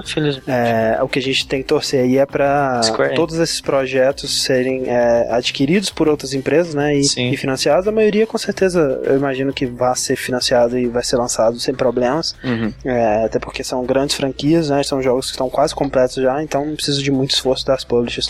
Mas a THQ realmente não deve durar muito mais, o que é muito triste. Ah, uma empresa que comprou outra em crise tempo atrás aí, que, que no meu, na minha opinião foi uma, uma excelente compra, e até a compradora fez um bom trabalho, mantendo o espírito do- dos jogos da, do estúdio, foi a Square comprando a Com certeza, com certeza. O Tomb Raider nunca pareceu tão atraente pra mim. Deus Ex Oxe. foi um excelente jogo. Batman. Batman, o Hitman, eles publicaram. Exato, exato, tá mandando bem. Quem sabe ela compra aí essas franquias da THQ que vão ficar órfãs. Pois é. Seria interessante. Só comentando aqui por alto, a semana passada, eu acho, a Xbox Live comemorou 10 anos de existência, né? Ela começou a- lá em 2002 no Xbox original. É, e, né, algumas estatísticas aqui. É, atualmente a Xbox Live ela tem 30 milhões de, de assinantes, né? Seja na Silver ou na Gold. Uhum. E ao longo desse- desses anos todos, os jogadores desbloquearam um, um número perto de qua- 14,5 bilhões de achievements. Eu gostaria de, desses achievements na minha conta. Você queria todos eles com você. Todos eles pra mim, exatamente. É claro que atualmente a, a Xbox Live ela já tá com alguns conceitos ultrapassados, né? Como, por exemplo, a, o fato da, da, dos 60 dólares aí pela, e que bloqueia todo e qualquer é, conteúdo multiplayer e tudo mais que você pode ter acesso. Mas é irônico e muito engraçado você pensar que o Wii U, que lançou também essa, é, recentemente, né? Nessas últimas semanas, 10 anos atrás a, a Microsoft fez o que o Wii U tá fazendo totalmente direito e o Wii U não consegue ainda, né, cara? Fazer a parada Bom, certa, vamos- direito Vamos falar isso certo. depois. Pois é, a gente tem um plano pra gravar um podcast sobre isso, mas é só pra comentar o quanto é irônico isso, né, cara? 10 anos atrás a Microsoft fez direito. Sim. Não, e cara, assim, a Nintendo ela não é muito famosa por, né, ouvir e prestar atenção no seu redor. Exato, ela mora na Mora bolha. na bolha, exato. Eu fico com o dedo no ouvido. Lá, lá, lá, lá, lá, lá, lá, lá. Vamos lá então pro quiz aí, Sushi. A minha pergunta. Peraí, eu versus André agora, é isso? Exatamente. Até, até me sentar aqui. Opa. agora sim. A minha pergunta vai ser: jogos que tem é, a HUD implementada na jogabilidade. Ah, meu Deus. Peraí, Jogos Quem que tem o quê? A HUD Ah. na, na- durante o gameplay. A HUD faz parte da gameplay. Ah, tipo como nós fizemos é, no podcast. Sim. Tá, vai, começa aí, Rick. Assassin's Creed. Ah, Dead Space. Ahn, Porra, Rick, sério? ah, eu, cara, eu fico, eu fico tenso, eu tô sentindo. Sabe? Vai, é. Deus Ex? Deus Ex. Deus Ex? Deus Ex tá. Faz parte do óculos, do, do Ah, olho tá. novo dele. É, é, Resident Evil 6. Ah, Zumbiu. É... Zumbiu, é? Você não Sei. puxa pro lado, pega a mochila e. Ah, tá, ok. eu- É... É... Hawking. Hum? Nossa, eu acho que ninguém jogou Hawking pra confirmar. Deixa, eu- deixa eu mostrar uma... Deixa eu, Eu mostrar acredito uma em você, André. Ok. Eu acredito em você. Ah, sim. Pode crer. Tá. ah, Flight Simulator. Porra, aí vai todo simulador de avião na vida. É... Eu pensei que teria poucos jogos quando eu pensei nessa pergunta, não tem um monte já. é ah, tá, vai, perdi. Ok. Ah, Ô, André, tinha o Borderlands, cara. Va- va- Ah, é verdade. eu, eu não joguei o Ah, Borderlands que novo. droga. Não, no 1 já é assim. Você É? só tem a HUD porque o robô no começo te dá um negócio que vai desviar ela. Só, é, Halo, É verdade. é, Metroid M. Porra, cara, Metroid. Metroid, que droga. Ok, Pô, que merda. perdi. Ok, foi bom, foi bom. Então, é, uma perguntinha aqui. O Leonardo Pollon, ele pergunta sobre edição de áudio. Ele quer saber sobre edição de áudio. Estou curioso para saber qual programa vocês usam e recomendações sobre onde aprender o básico. O interesse por edição nasceu porque queriam fazer podcasts? Você já tentou editar alguma coisa, né, Rick? Eu editava, não áudio, eu editava videozinho no Windows Movie Maker, sabe, pra botar no YouTube. É, esse tipo de coisa que eu fazia. Áudio mesmo, você me ensinou o que eu sei, foi no Audacity. É, aliás, a gente usa Audacity, né? Sim, sim. Mas assim, nada demais também, sabe? É mais limpeza de áudio, corte, né? De, de som. É, é muito feeling, né, velho? A gente. Nossa edição ela Sim. nunca foi muito rica em efeitos sonoros e etc. Só em raras exceções. É, edição usa Audacity, até porque já pensei em passar para outros programas, mas o tempo que eu levaria aprendendo esses outros programas é um tempo que eu perderia de edição, então eu nunca animei. E o Audacity ele me satisfaz bem, é bem simples, ele é grátis, né? Uhum. Eu uso o Audacity para editar e eu uso um outro programinha que chama Levelator para nivelar o áudio. É, e é muito simples, assim, é basicamente se você pegar por uma tarde e tentar mexer nele e fazer o que você quer, você consegue fazer o que tiver que fazer ali e é sem problema. Mexi com edição uma vez ou outra na vida só, pelo Audacity mesmo, mas nada demais. Sushi tem um podcast que de vez em eles são muito espertos, porque toda vez que tem um episódio novo, eles botam no meu Facebook, tipo, como fosse um evento, sabe? Tá chegando e tal. Chamado Sushi com Lasanha. Eu, eu sempre acho, eu sempre lembro de você, cara, quando tem essa, porra. Eu tô sempre lá, Você tá título. lá, né? É. Olha só, lançamentos, né? Acho que a gente já passou a época dos grandes lançamentos, ainda tem algumas coisas esse Ah, ano. Far Cry, velho. Por exemplo, Baldur's Gate, a versão, sei lá, se é HD ou remake, sei lá, não é, Ah, não é bem remake, Acho que né? não. Não joga. sei se pode chamar de remake, não. É só uma versão HD, só que o gráfico tá praticamente o mesmo. E na outra semana, a gente tem o Walking Dead versão completa, né? Versão em disco. Uhum. Com quadrinhos. Exatamente. O Far Cry 3, a gente também Yeah. tem. Eu, eu tô empolgado pro Far Cry 3, cara. Com Os certeza. reviews foram muito Também. bons, eu tô Bem bem, animado. animado. E também a gente tem a edição de 10 anos do GTA Vice City para iPhones, iPads, Androids, etc. Olha aí. Que é é sempre bom, muito hein? interessante. Pra fechar aqui, o Rick ele tem o seu quiz para desafiar a mim e o Sushi. Isso. Vamos ver o que ele, que ele tem aí pra nós. Exato. Se o André Ah, ganhar, empata e o mundo explode. É, meu aí nós, nós, nós vamos escolher três músicas. Mentira. Ahn, quero que vocês me falem jogos onde o protagonista Hum. tem que salvar uma donzela. Quem começa? André começa. É, Mario. Ok, esse é difícil. É, Zelda. É, Braid. Perfeito. Essa é uma boa. Hum, Prince of Persia. É, Donkey Kong. Verdade. É, Karateka. Prince of... Ah, cara, você falou Prince of Persia. É, é, Ninja Gaiden primeiro. Nope. Grab this woman. And Run. Red Dead Redemption. Donkey, caralho, filho da puta. Você tinha pensado? Não, vai dar uma boa. É, Hotline Miami. Você salva É, uma donzela. a história você nem sabia que você tem que fazer isso, mas... Mas você salva Sim. uma donzela. Caralho. Qual, qual é a idade? É uma donzela pode ser uma Pode. donzela jovem? Ok. Acho que você tá fazendo uma coisa que eu. Caralho. Já tem três, hein? Shank 2. Link dois, ok. É, Michael Jackson's Moonwalker. Nossa, velho. Não, não era isso que eu tava pensando. Nossa. É... Double Dragon Neon. Verdade. Olha, o primeiro também, né? Ah, sim. É, Ico. Olha. Essa Shadow of Colossus serve? Droga, É. era o meu outro. Sim. Um, um, é Final Fight. Ela faz. Verdade, Final Fight.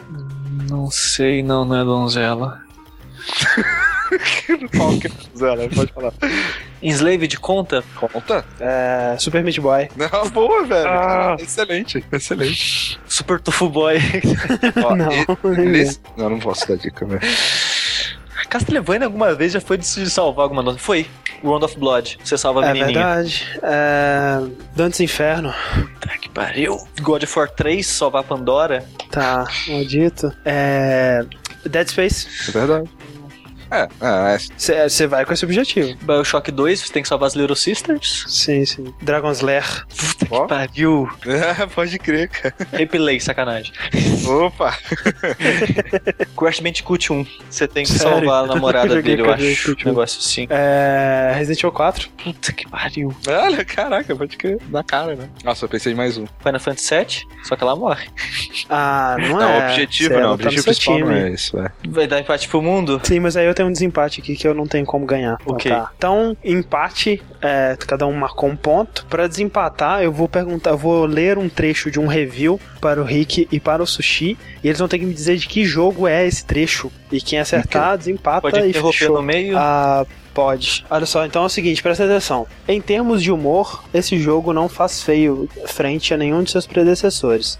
No meio de uma batalha, durante a leitura de um diálogo, enquanto o personagem explora uma área, há sempre espaço para piadas. Perfeitamente autoconsciente, o game mantém o jogador envolvido para aproveitar-se das peculiaridades desse mundo. E mesmo tendo um tema recorrente, essas brincadeiras nunca param de surpreender.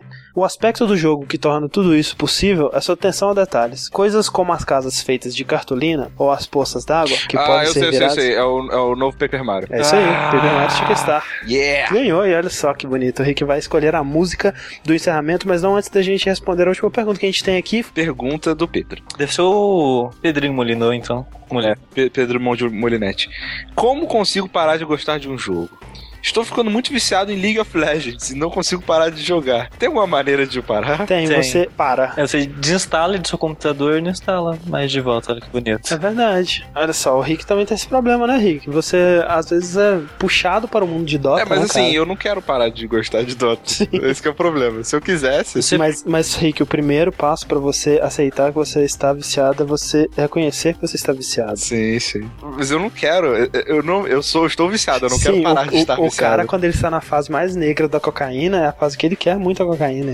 E não, não tá nem aí. Exatamente. velho. É, sei lá, cara, Pedrinho, des- desinstala o LOL. Primeira coisa, desinstala. É, você tá afetando a sua vida, né? Você, você tá deixando de fazer outras coisas que você gostaria por causa disso, realmente. Sim, Eu sempre recomendo você mudar, é, substituir um vício por outro. né? Então, assim, eu desinstalaria o LoL e instalaria outro, o Dota, sabe? E Sim. acabou, mano. Vai, vai que é tua, tá tudo certo. Não, se você quer jogar algum jogo, joga um jogo bom. Eu, Tudo eu bom. sou, concordo com o André, sou dessa filosofia também. Mas se você quer parar com esses vícios, você desinstala, destrói seu computador, vende, foge de casa, mude pra África. Lá você Se pode ter mude. É. certeza que você não vai jogar LOL. Ou você vai o seguinte, ou você joga até você ser o campeão do mundo. Aí você para. É, isso. Também é uma é. opção. Aí, né? aí é o fim. O sushi, eu sei que ele também é um trophy horror, tipo eu, assim, e você já teve esse tipo de problema, assim, de, tipo, atrapalhar sua vida, sua Ah, caça já. de troféus. Quantas vezes eu não faltei aula por causa disso? Cheguei atrasado no trabalho. Eu apoio. eu faltava pra assistir Pokémon, É velho. isso aí. É, não.